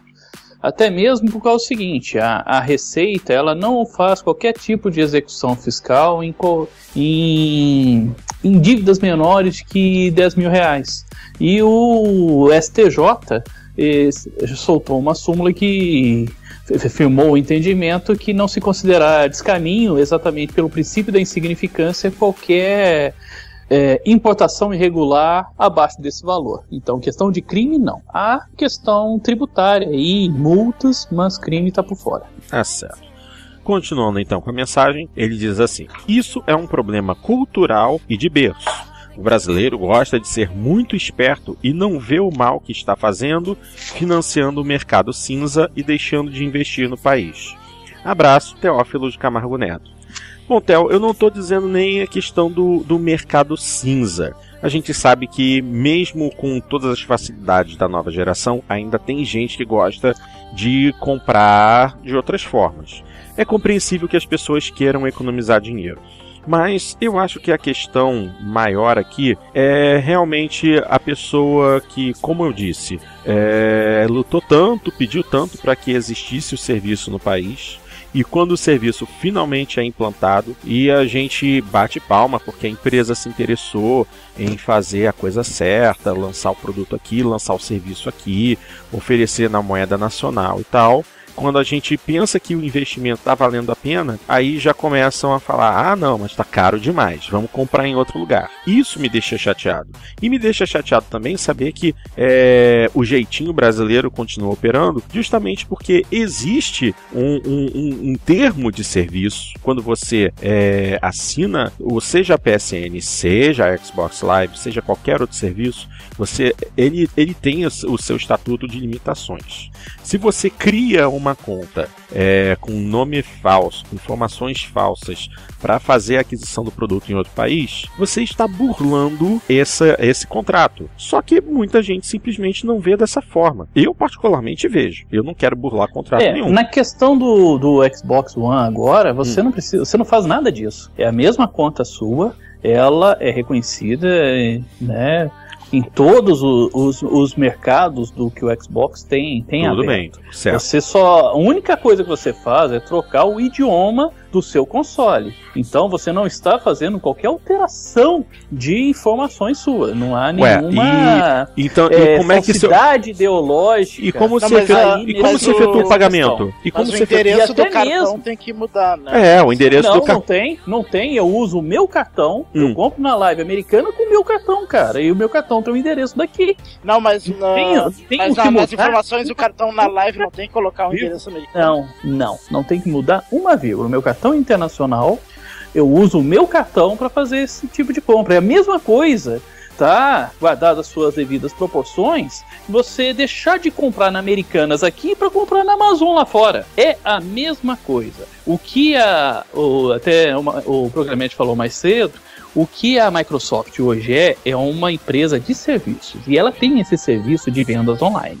Tá? Então ela disponibiliza você um acesso a online. Ela tem uma internet dela própria restrita somente para quem é seus assinantes. Tá? Então você tem acesso a essas lojas utilizando o equipamento e tem acesso a essas lojas internacionais. É a mesma coisa você no seu computador pessoal acessar a Miniature Market, Uhum. é, CoStuff, Amazon, qualquer loja internacional que tenha o serviço de courier e que mande para o Brasil. Mesma coisa. Então não há nenhuma é, infração em fazer esse tipo de compra. E nem mesmo contratual. Ah, tá? Ela não tem lá no contrato, você é- está proibido de fazer esse tipo de compra. Até mesmo seria muito incoerente ela fazer isso, porque até o início desse mês ela falava que você comprava numa live brasileira, mas todas as compras eram internacionais, tá? Então, questão de de é, tá sendo totalmente correto, não. Todas as compras que você fez na live Brasil pelo Xbox One, você pode ver no seu cartão de crédito, foram todas tributadas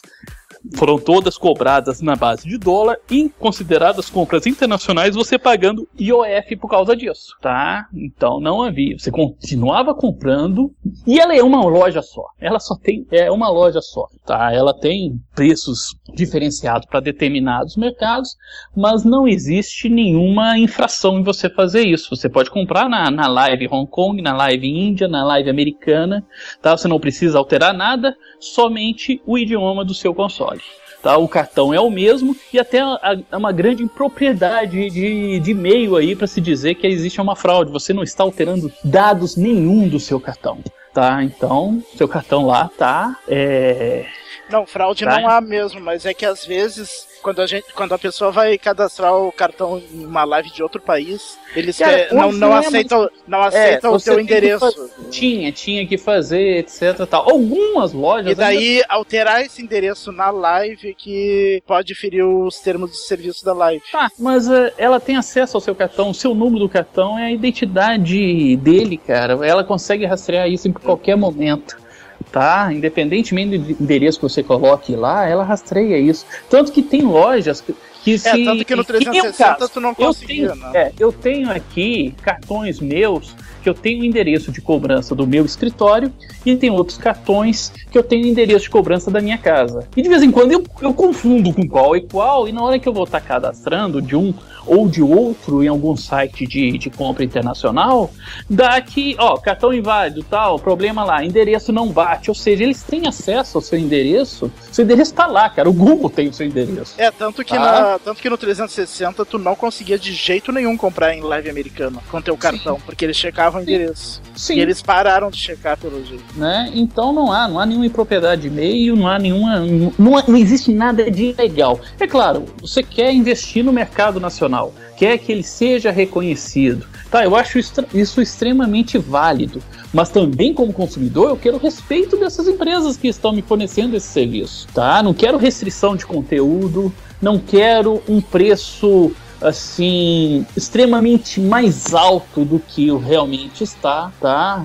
Questão de 10, 15 reais, eu compro na aqui, eu compro na Live Brasil, sem dúvida nenhuma. Todos os DLCs aqui, a diferença é muito pouca e eu pego tudo pela Live Não, Brasil. os DLCs aqui são Mas mais baratos. os jogos, os jogos, tem jogo que tá diferença de quase 100 reais. Aí você já para, fala, caramba, tô fazendo alguma coisa legal? Tô, então vou adquirir na onde que, que eu consigo o menor preço.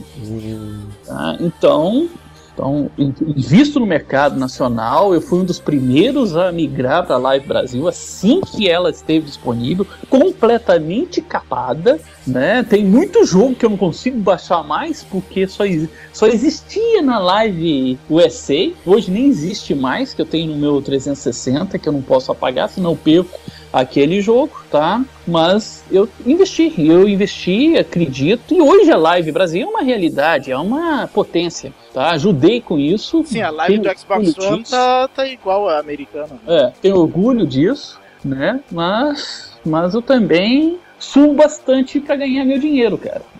É, tá certo. Acabou gerando discussão aqui também. Mas de qualquer forma foi bom. Vamos continuar então. O Teófilo, mais uma vez agradecemos por ambas as mensagens e partimos para a mensagem do nosso ouvinte Fábio Pereira, que escreve assim: Fala pessoal, tudo bem? Meu nome é Fábio e eu sou o Master lá no PXB. Ouço vocês desde o finado Papo da Coruja, ora concordando, ora discordando das opiniões de vocês. Bom, esse é meu primeiro e-mail e vou tentar participar mais daqui pra frente. Queria falar um pouquinho de Destiny. É, gente.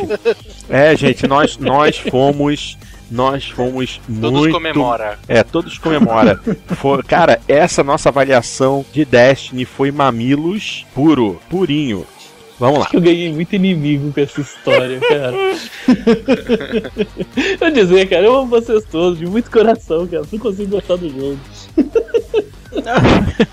Não, mas eu acho que não vai ser tão ruim pra você não. Presta atenção no que ele escreveu.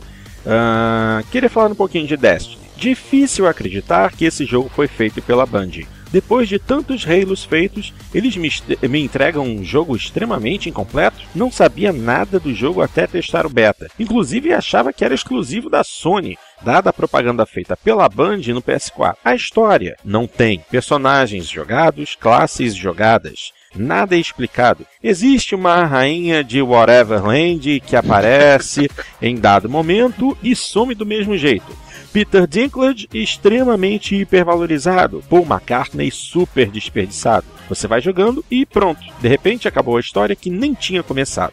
Dizem que existem cartas no site que explicam bastante coisa, mas além de me obrigar a consumir outra mídia, o que eu considero um erro, o jogo simplesmente não me incentiva a fazer isso. A única coisa que o jogo tem de MMO é a obrigatoriedade de você precisar de outras pessoas para jogar. De resto, falta muita coisa. Os mapas são enormes, como em um MMO, mas eles só servem para te fazer perder tempo. Não existe nenhum incentivo à exploração.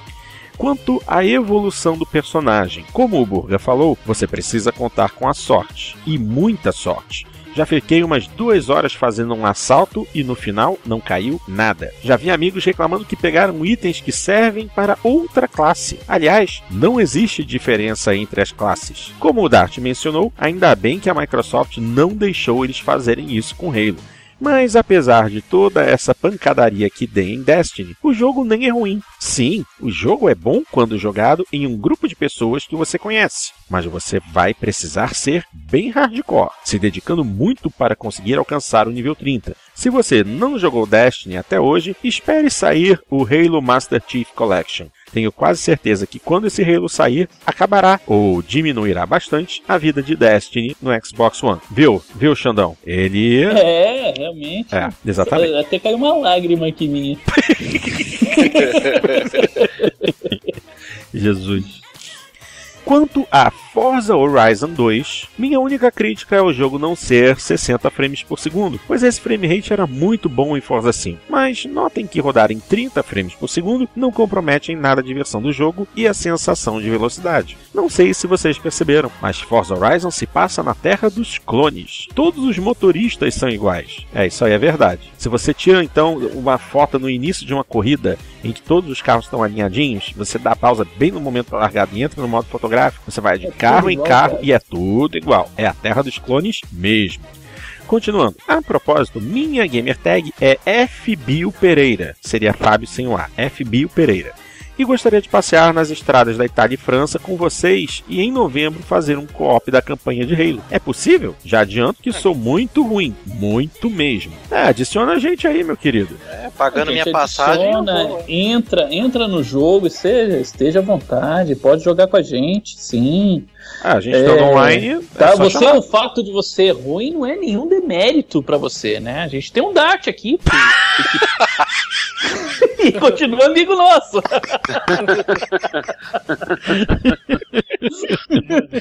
Coitado, o, o, o Xandão dá muita porrada no Dart, cara. Sacanagem. A Janinha já puxou minha orelha. Já, Tá já. Ai, ai, tem que rir. Bom, pessoal, é isso. Que a força esteja com vocês e vamos jogar. Abraços, Fábio Pereira. Valeu muito pela mensagem, Fábio. Pode adicionar a gente lá. Você encontra os nossos, as nossas gamer tags no tópico do, do programa no PXB e também na nossa página, no Jogando Papo. Você também tem lá as nossas gamer tags, nossas, nossas contas do Twitter, para se quiser seguir. É, na verdade só tem conta do Twitter, Gamer Tag não tem. Então tá na hora da gente começar. É, então tá É. na hora da gente começar a pensar nisso, né, Dart? É. Próxima mensagem é do nosso ouvinte José Paulo, também conhecido como Exor. E ele escreve assim: Olá, amigos do Jogando Papo. Mais uma vez estou aqui para agradecer pelo trabalho de vocês, que sempre vale a pena esperar. Escuto outros podcasts, mas nenhum tem a mesma qualidade e diversão que o Jogando Papo. Parabéns pelo comprometimento com os ouvintes em manter o Jogando Papo com assuntos mais atuais. Aí ele divide em quatro pontos. Primeiro, comprei o Horizon 2 e vou entrar no clube do Jogando Papo. E espero que vocês não me expulsem por ser muito ruim em jogos de corrida. KKKKK. Não, você não vai ser expulso. Pode Eu deixar não que vou não vai fazer a mesma piada com o Dart de novo. É, que bom. Não, mas nos clubes a gente não pode nem saber se as pessoas são ruins ou não, né? Não. Mas ele, mas ele já denunciou, Randy. É. É, é, já denunciou. vamos lá, vamos em frente. É o segundo ponto. Destiny ainda não joguei e nem tirei o lacre do jogo por pura falta de tempo e interesse também. E depois do que vocês disseram aqui neste podcast, no número 47, acho que vai demorar um pouco mais para eu colocar ele no meu console. Viu, Xandão? o Aí garoto hoje, gastou então, Ele dinheiro. vai quebrar o disco, cara. Não, é- ou ele, ele vai querer revender o jogo. Ele vai querer revender o jogo. Só Nossa, pode. o Xandão acabou com o dia das crianças de um monte de gente. É. Ah, vamos lá. Terceiro ponto. Xandão, você tem razão. Battlefield Esse cara me 4. entende. É. Battlefield. que pariu, cara. Battlefield 4 é o melhor FPS atualmente. Também estou jogando direto e ainda não tive o prazer ou desprazer de jogar com você, mas em breve nos encontraremos. Pega leve com o garoto, tá, Xandão? Isso aí eu senti como uma ameaça, cara. É, eu não sei se é ameaça ou se ele tá com medo. Achou seu Nemesis. Não, mas é. É, pode ser. Não, mas é. Pô, quando tiver, manda uma mensagem aí, entra no jogo. Eu- uma coisa que eu quero dizer, cara, é que muitas vezes pode aparecer que eu estou logado e jogando, mas não sou eu, é o meu filho, o Alexander. Que quando entra, ele sempre.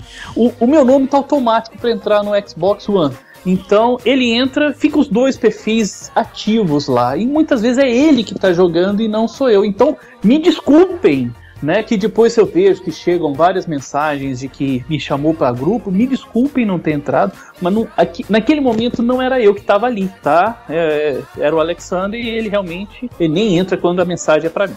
É, Exor, uma forma de você identificar se é o Xandão ou o filho dele, ó, se estiver jogando bem, é o filho.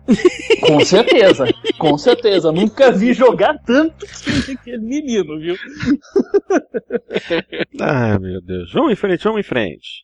É, o quarto e último ponto da mensagem do, do Exor. Dart, vou dar uma olhada na sua sugestão, que você jogou de 4. No jogo, é claro, sem precisar ficar D4.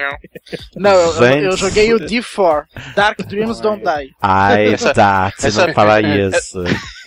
Essa piada nunca fica velha, né? Um abraço Nunca. pro Burga. Abraço pro Burro. Aliás, ah, é uma pena a Microsoft não ter investido nada em divulgar esse jogo, que é, que é muito bom. É, o É, jogo é uma bacana, pena, o jogo é, é bom, mas é, faltou muita divulgação mesmo em cima É. dele.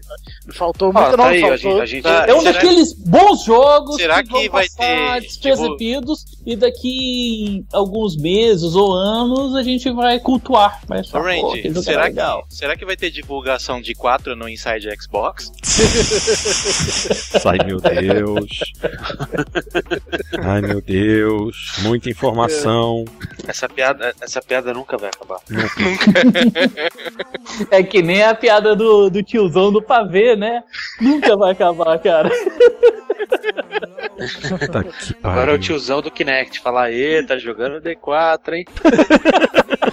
Não, e o pior é que eu joguei no controle, eu não joguei no Kinect. Né, menos mal. Me deu preguiça de jogar no Kinect, mas eu ainda quero jogar no Kinect. Ele- Dizem que tá muito bom. Ó, então, então joga no Kinect, é muito boa a interação. É, é que me deu preguiça de ficar mexendo os braços. E, não, e também pegou uma É. época que o meu Kinect tava na garantia, ele tava com um problema, eu mandei pra garantia, então Ah, e, e- já voltou? Já voltou? Tá tudo ok? já, já voltou. Foi bem rápido, super rápido. Que bom. Parabéns à Microsoft pelo serviço estar funcionando rapidamente. Bom, e é, só para encerrar a mensagem do Exor, brincadeiras à parte, quero agradecer a todos pelo profissionalismo e dedicação em manter o Jogando Papo sempre ativo. Abraços, vocês são importantes para nós ouvintes. É, que bom que. Vocês ouvintes, vocês são mais importantes pra gente do que a gente é pra vocês. né? Exatamente, exatamente. Fa- falou tudo. Vocês são o motivo pelo qual nós estamos aqui. Se vocês não existissem, a gente tava cagando e andando pra vocês. Mas vocês estão aqui conosco, então só nos resta agradecer pela, pela força que vocês nos dão o tempo todo. Estamos aqui pra vocês. Próxima mensagem, opa, participação em áudio. Foi enviada pelo Luiz Trindade. Fala galera do podcast, aqui estão meus dois centavos de opinião sobre Destiny. Estou curioso para saber se mais alguém compactua dessa opinião. Parabéns pela abordagem do cast, com todo o bom humor que vocês têm e até a próxima. Valeu, Luiz. Vou tocar agora a sua participação para que o Xandão possa falar a respeito. Vamos lá. Fala galera do podcast, meu nome é Luiz, acompanho vocês aqui com frequência e estava prestando atenção na última conversa sobre o Destiny e eu sou obrigado a concordar com vocês. Eu caí de cabeça no Destiny ah, pela credibilidade que a Band tinha, né, por ter produzido toda a série Halo, uma série que eu gosto muito, que eu acho muito bacana, muito legal. Ah, o jogo de início é impressionante, aquele visual, aqueles efeitos e tudo mais, mas assim como a maioria da turma, eu terminei encostando o jogo e por um motivo muito engraçado, pela falta de um protagonista como o Master Chief. É, eu acho engraçado porque é uma coisa que já foi muito discutida aqui até nos podcasts. É a personalidade do Master Chief, é o papel do Master Chief como protagonista, se ele é ou não bom protagonista. E em Des- Destiny eu acho que respondeu essa questão muito bem. Eu abandonei o jogo pela falta de um protagonista como o Master Chief. Então acho que Destiny não é o Halo Killer que pintaram por aí, que eu acho que a Sony quis pintar também, adotando, querendo adotar, né, como se fosse um exclusivo do console em sua campanha de marketing aí. E a espera por Halo 5 continua. Abração aos amigos do portal, pessoal do podcast, continuem com um trabalho excelente, hein? Valeu. Nós é que agradecemos, Luiz. Valeu mesmo pela participação e, E ele, você. e ele é, mostra uma coisa, né? Ele deixa uma coisa clara aí pra Uhum. nós que uma das maiores contribuições pro Destiny é mostrar pra gente o quanto que o Halo é bom, cara. Conseguiram mostrar pra gente, Halo é muito bom. É verdade. Aí ele falou do, do carisma do, do, do Master Chief, mas também vale lembrar do Gordon Freeman, né? Que consegue ser tão carismático, ou talvez até mais que o Master Chief, sem dizer uma única palavra. é, tem isso, né? É verdade, é muito bom. É. Próxima mensagem, e essa foi enviada pelo nosso querido Sami Dávila, do canal Joga Sami no YouTube. E ele escreve assim: Fala galera! Opa, aliás, só lembrando, as últimas participações foram em áudio, mas hoje eu vou fazer a leitura. Fala galera, muito bom o bate-papo do último episódio. Com relação à minha diversão em Destiny, é verdade. Com os amigos, até para o ímpar fica mais divertido. o game polêmico que me fiz gol É. desta. Ah, fala aí. Quando- A gente jogou Uno durante muito tempo no 360. Nossa, foi? não, mas Cara, Uno- bastante. Foi, fo- foram jogadas muito divertidas aquelas de Uno, cara. Nossa, a gente, a gente Aliás, jogou ah, demais Uno. Tinha que sair pro Xbox One Uno. né? É, se saísse um Uno pro Xbox eu, é, One, eu tava comprando. Tranquilo, tranquilo, Também, tranquilo. com certeza. Então vamos lá. É, retornando. O game polêmico que me fisgou desta vez foi Drive Club. Olha, não, não diria polêmico não, mas tudo bem, vamos em frente. Muitos problemas com servidores e eu de fato ainda não consegui jogar no multiplayer, mas achei a campanha do jogo muito interessante. Não sou entusiasta ou fanboy de jogos de corrida, por falta de talento de minha parte. Mas Drive Club me mostrou que também existe um lugar pra mim nesse gênero. Um grande abraço a todos. Viu só? Sammy não gosta de jogo de corrida, gostou de Drive Club. E aí, como é que fica? Uai, Drive Club não é um jogo ruim, cara. Né? A gente já tinha, tinha até falado, né? Jogos de corrida são, são muito prazerosos, assim. Uhum. E, e a proposta do Drive Club é, atende um público muito maior do que do, do GT e do, e do Forza, né? Ele é pra pra todos, né? Então, mas o que, o que assim, eu esperava do Sam é um gosto maior por jogos de horror. Horror, ele tem medo, ele não joga jogos de horror. Ele já deixou isso bem claro, né? Ai, meu então. Vai jogar Resident E- Evil Within. Ah, é, tá. Sammy. Quero ver seu vídeo sobre. Tá, Evil tá lançado, tá lançado o desafio. E tem que jogar do jeito que eu jogo, que nem eu falei contigo. Tá? É Luz somente apagada. depois da, somente depois da meia-noite, com todas as luzes apagadas. Deu. Home theater no talo. Aí, cara, meu amigo. De fralda. Você... Não, é, é de fralda, de fralda, porque se você tiver pronto, você faz na hora, cara. Que horrível, que horrível. ah, meu Deus. E sozinho em casa, né? Sem ninguém. É, é, Tá certo. porque se tiver alguém te falar boa noite, cara. Ah, é. Ataque cardíaco na certa. É. Cara, eu jogava o Alan Wake assim, e realmente. Cara, Eu ia dormir assim, preocupado, cara. Preocupado. Fala eu, sério. eu não tenho a menor coragem pra esse tipo de jogo também. Cara, eu jogava Fatal Outlast Frame eu joguei assim, assim. cara. Outlast eu joguei assim também. Tá maluco. Você tá Caramba, maluco. Caramba. É, Outlast é bem mais assustador que o, que o Alan Wake. O Alan Wake nem é tanto. É, Outlast eu joguei assim, eu vou falar, viu? Tá maluco. Teve umas noites que eu não consegui dormir. Porra, nossa. É, mas isso, lembrando que essa dica só vale pra jogo de terror, hein? Não vai tentar jogar Halo pulando na sala. Por favor.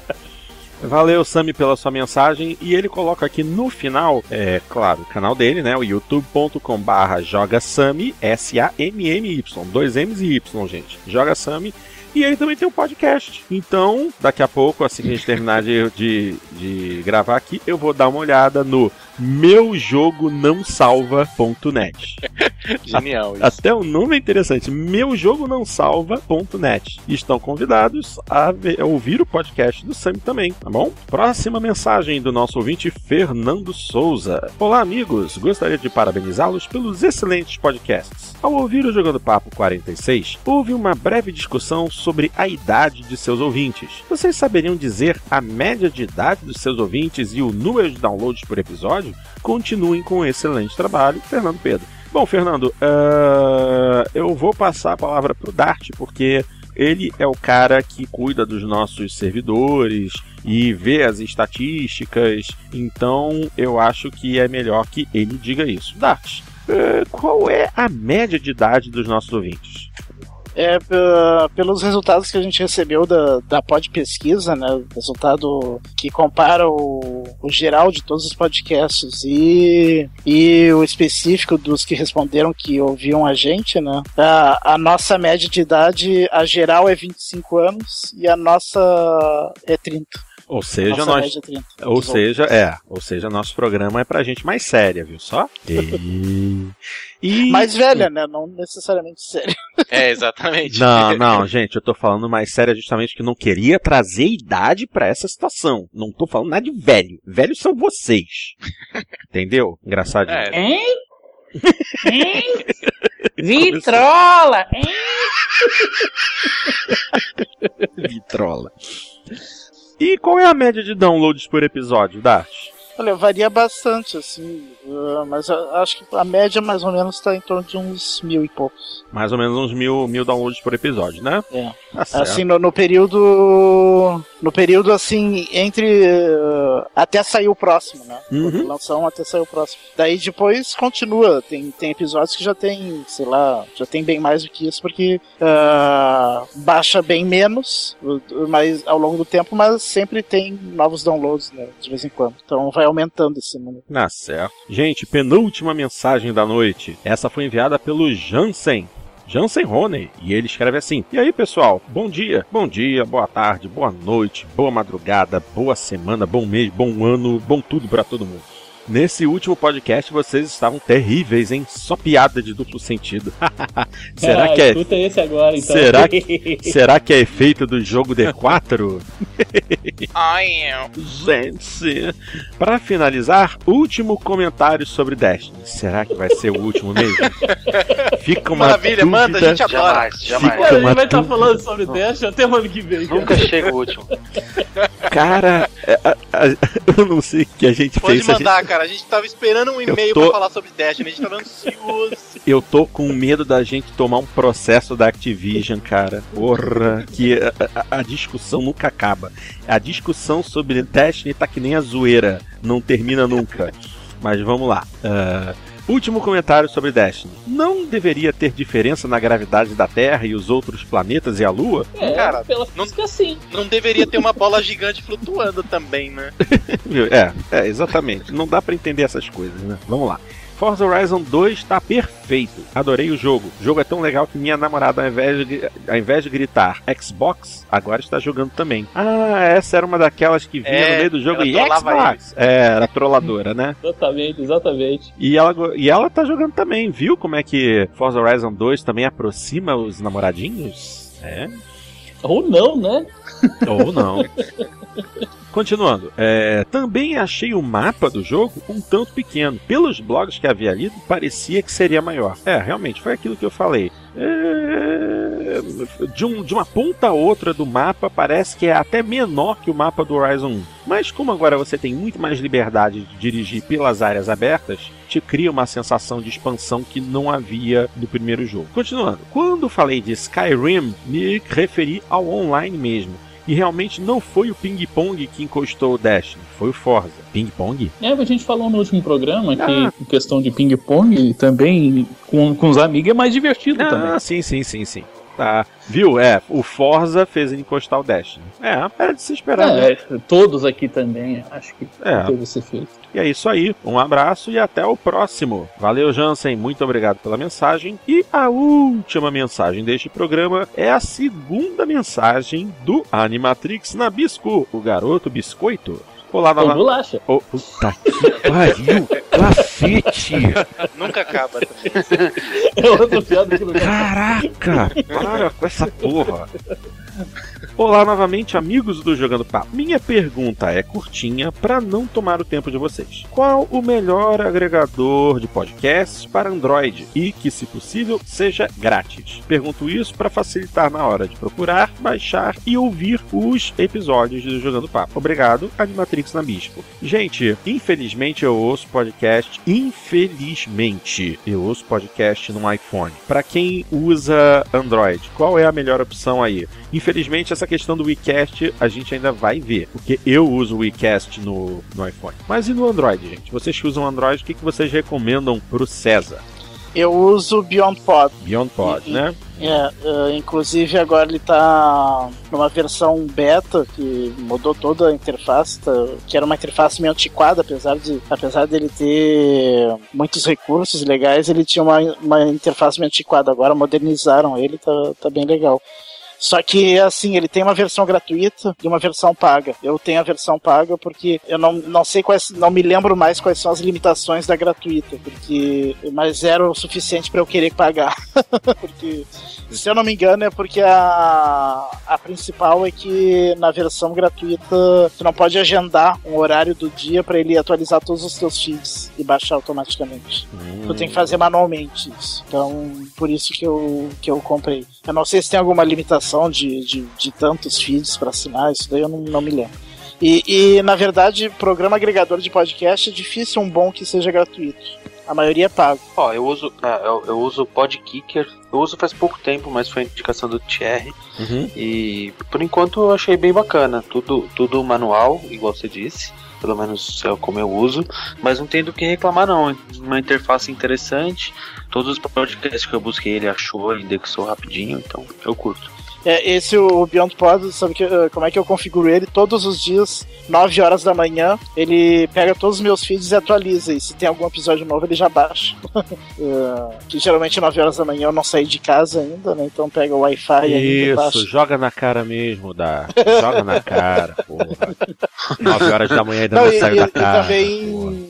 Dá tempo que tem alguns podcasts que, que soltam de manhã, né? Algum dia daí consegue pegar já o, o último episódio. Por exemplo, nas sextas-feiras, eh, geralmente com essa atualização das nove da manhã, já pega o, o último Nerdcast pra poder ouvir durante o dia, né, no caminho e tal.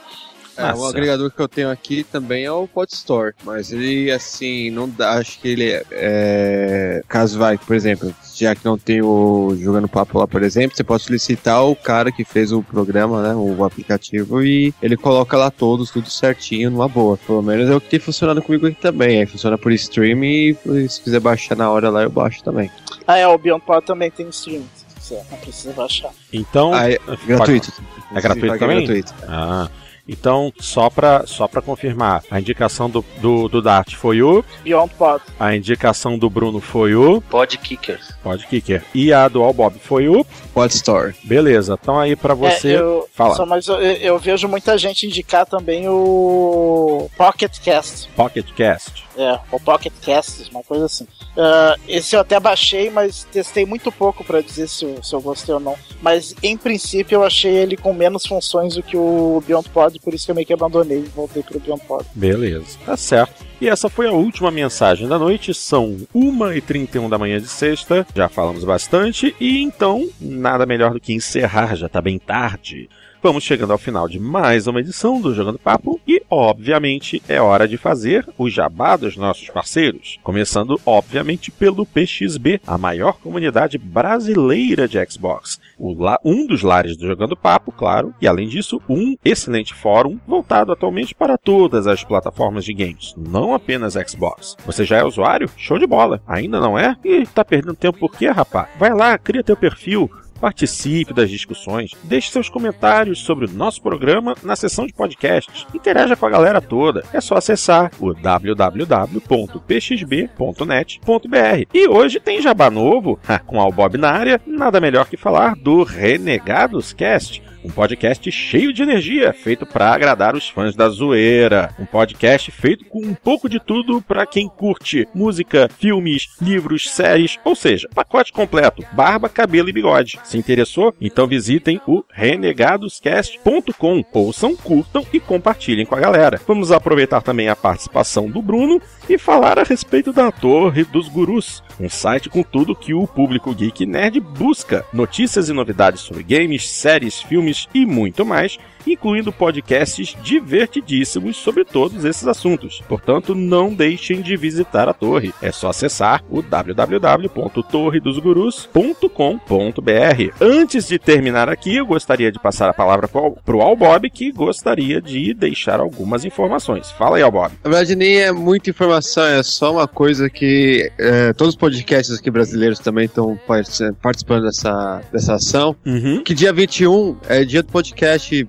A gente, né, denominou dia do podcast brasileiro, né? Certo. Então, primeiro de tudo, parabéns a vocês. Aliás, Opa. parabéns a todo mundo que cria podcast. É, parabéns Verdade. a nós, né? A nós né? todos. Todo mundo, porque, Sim. cara, a gente. São mais de 300 podcasts no Brasil, cara. Show. Depois de todo esse levantamento. Pô, legal. Então eu acho que, para- primeiro, parabéns a vocês, parabéns a todo mundo que cria e tal. E, e, por favor, no dia 21, eu não sei se esse cast vai ser realmente dia 21 ou não, Uhum. põe lá a nossa, põe a hashtag tudo que for lugar dia do podcast. Porque Oh. é uma coisa que vai tentar mobilizar o pessoal a falar que, cara, existe muita coisa boa por aí e que podcast é uma mídia que vale a pena investir, vale a pena conhecer e vale a pena escutar. Então, acho que vale aí a dica. Pô, e que dica! Vamos fazer isso, dia 21. Como é a hashtag? Hashtag dia do podcast. Show de bola. Pode deixar que nesse dia o meu, meu Twitch deck vai estar bombando. Show de bola. Amém. E o Bruno também quer deixar um recado final. Fala aí, Brunão.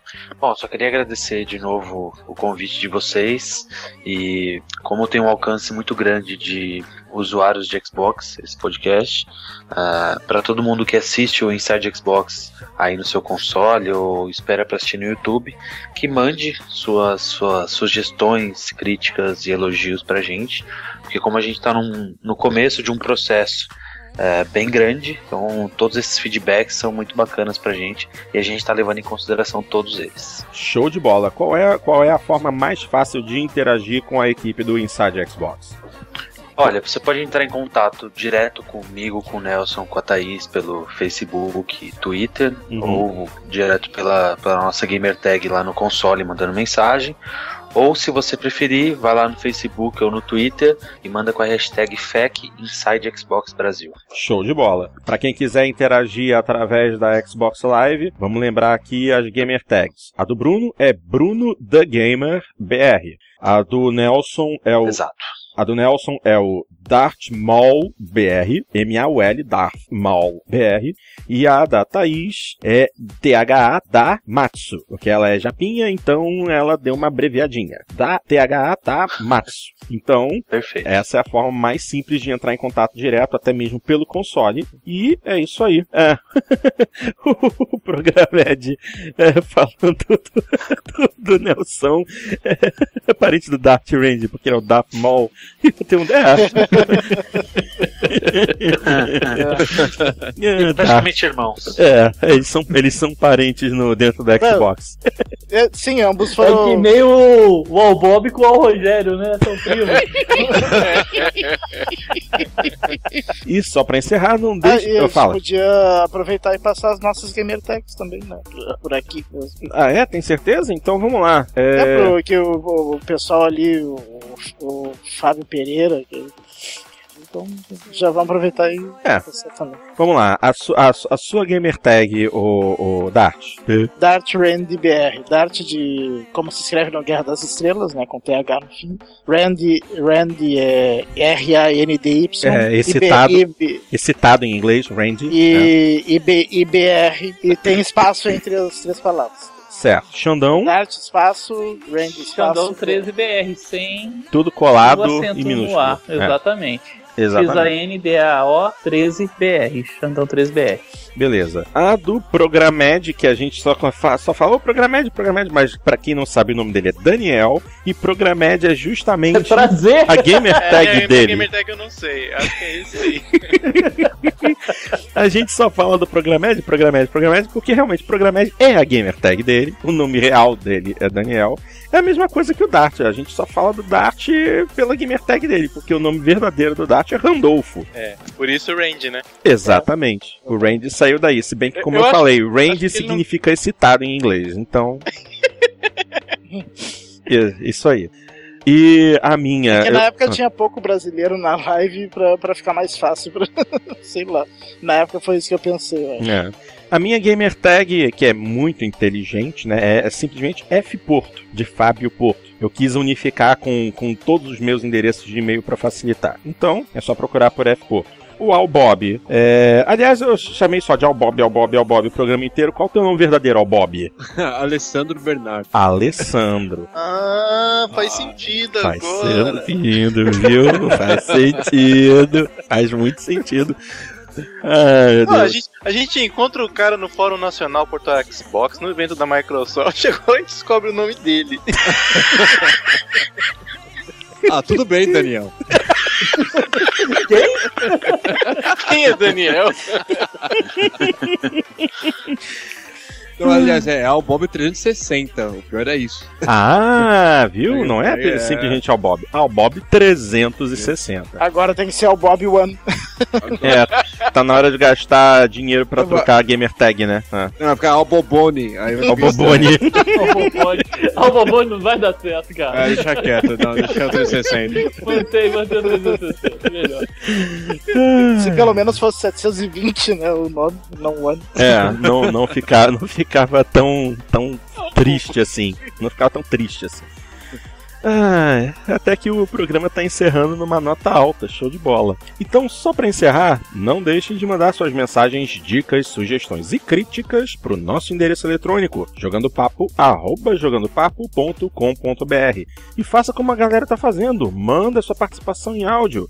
Claro, um arquivinho MP3 com no máximo 3 minutos pro nosso e-mail, tá legal? E é isso aí, o programa chega ao final e nós jogadores agradecemos demais a audiência e a paciência de todos vocês. Voltamos daqui a duas semanas com o Jogando Papo número 49. Um grande abraço para todos vocês e até lá!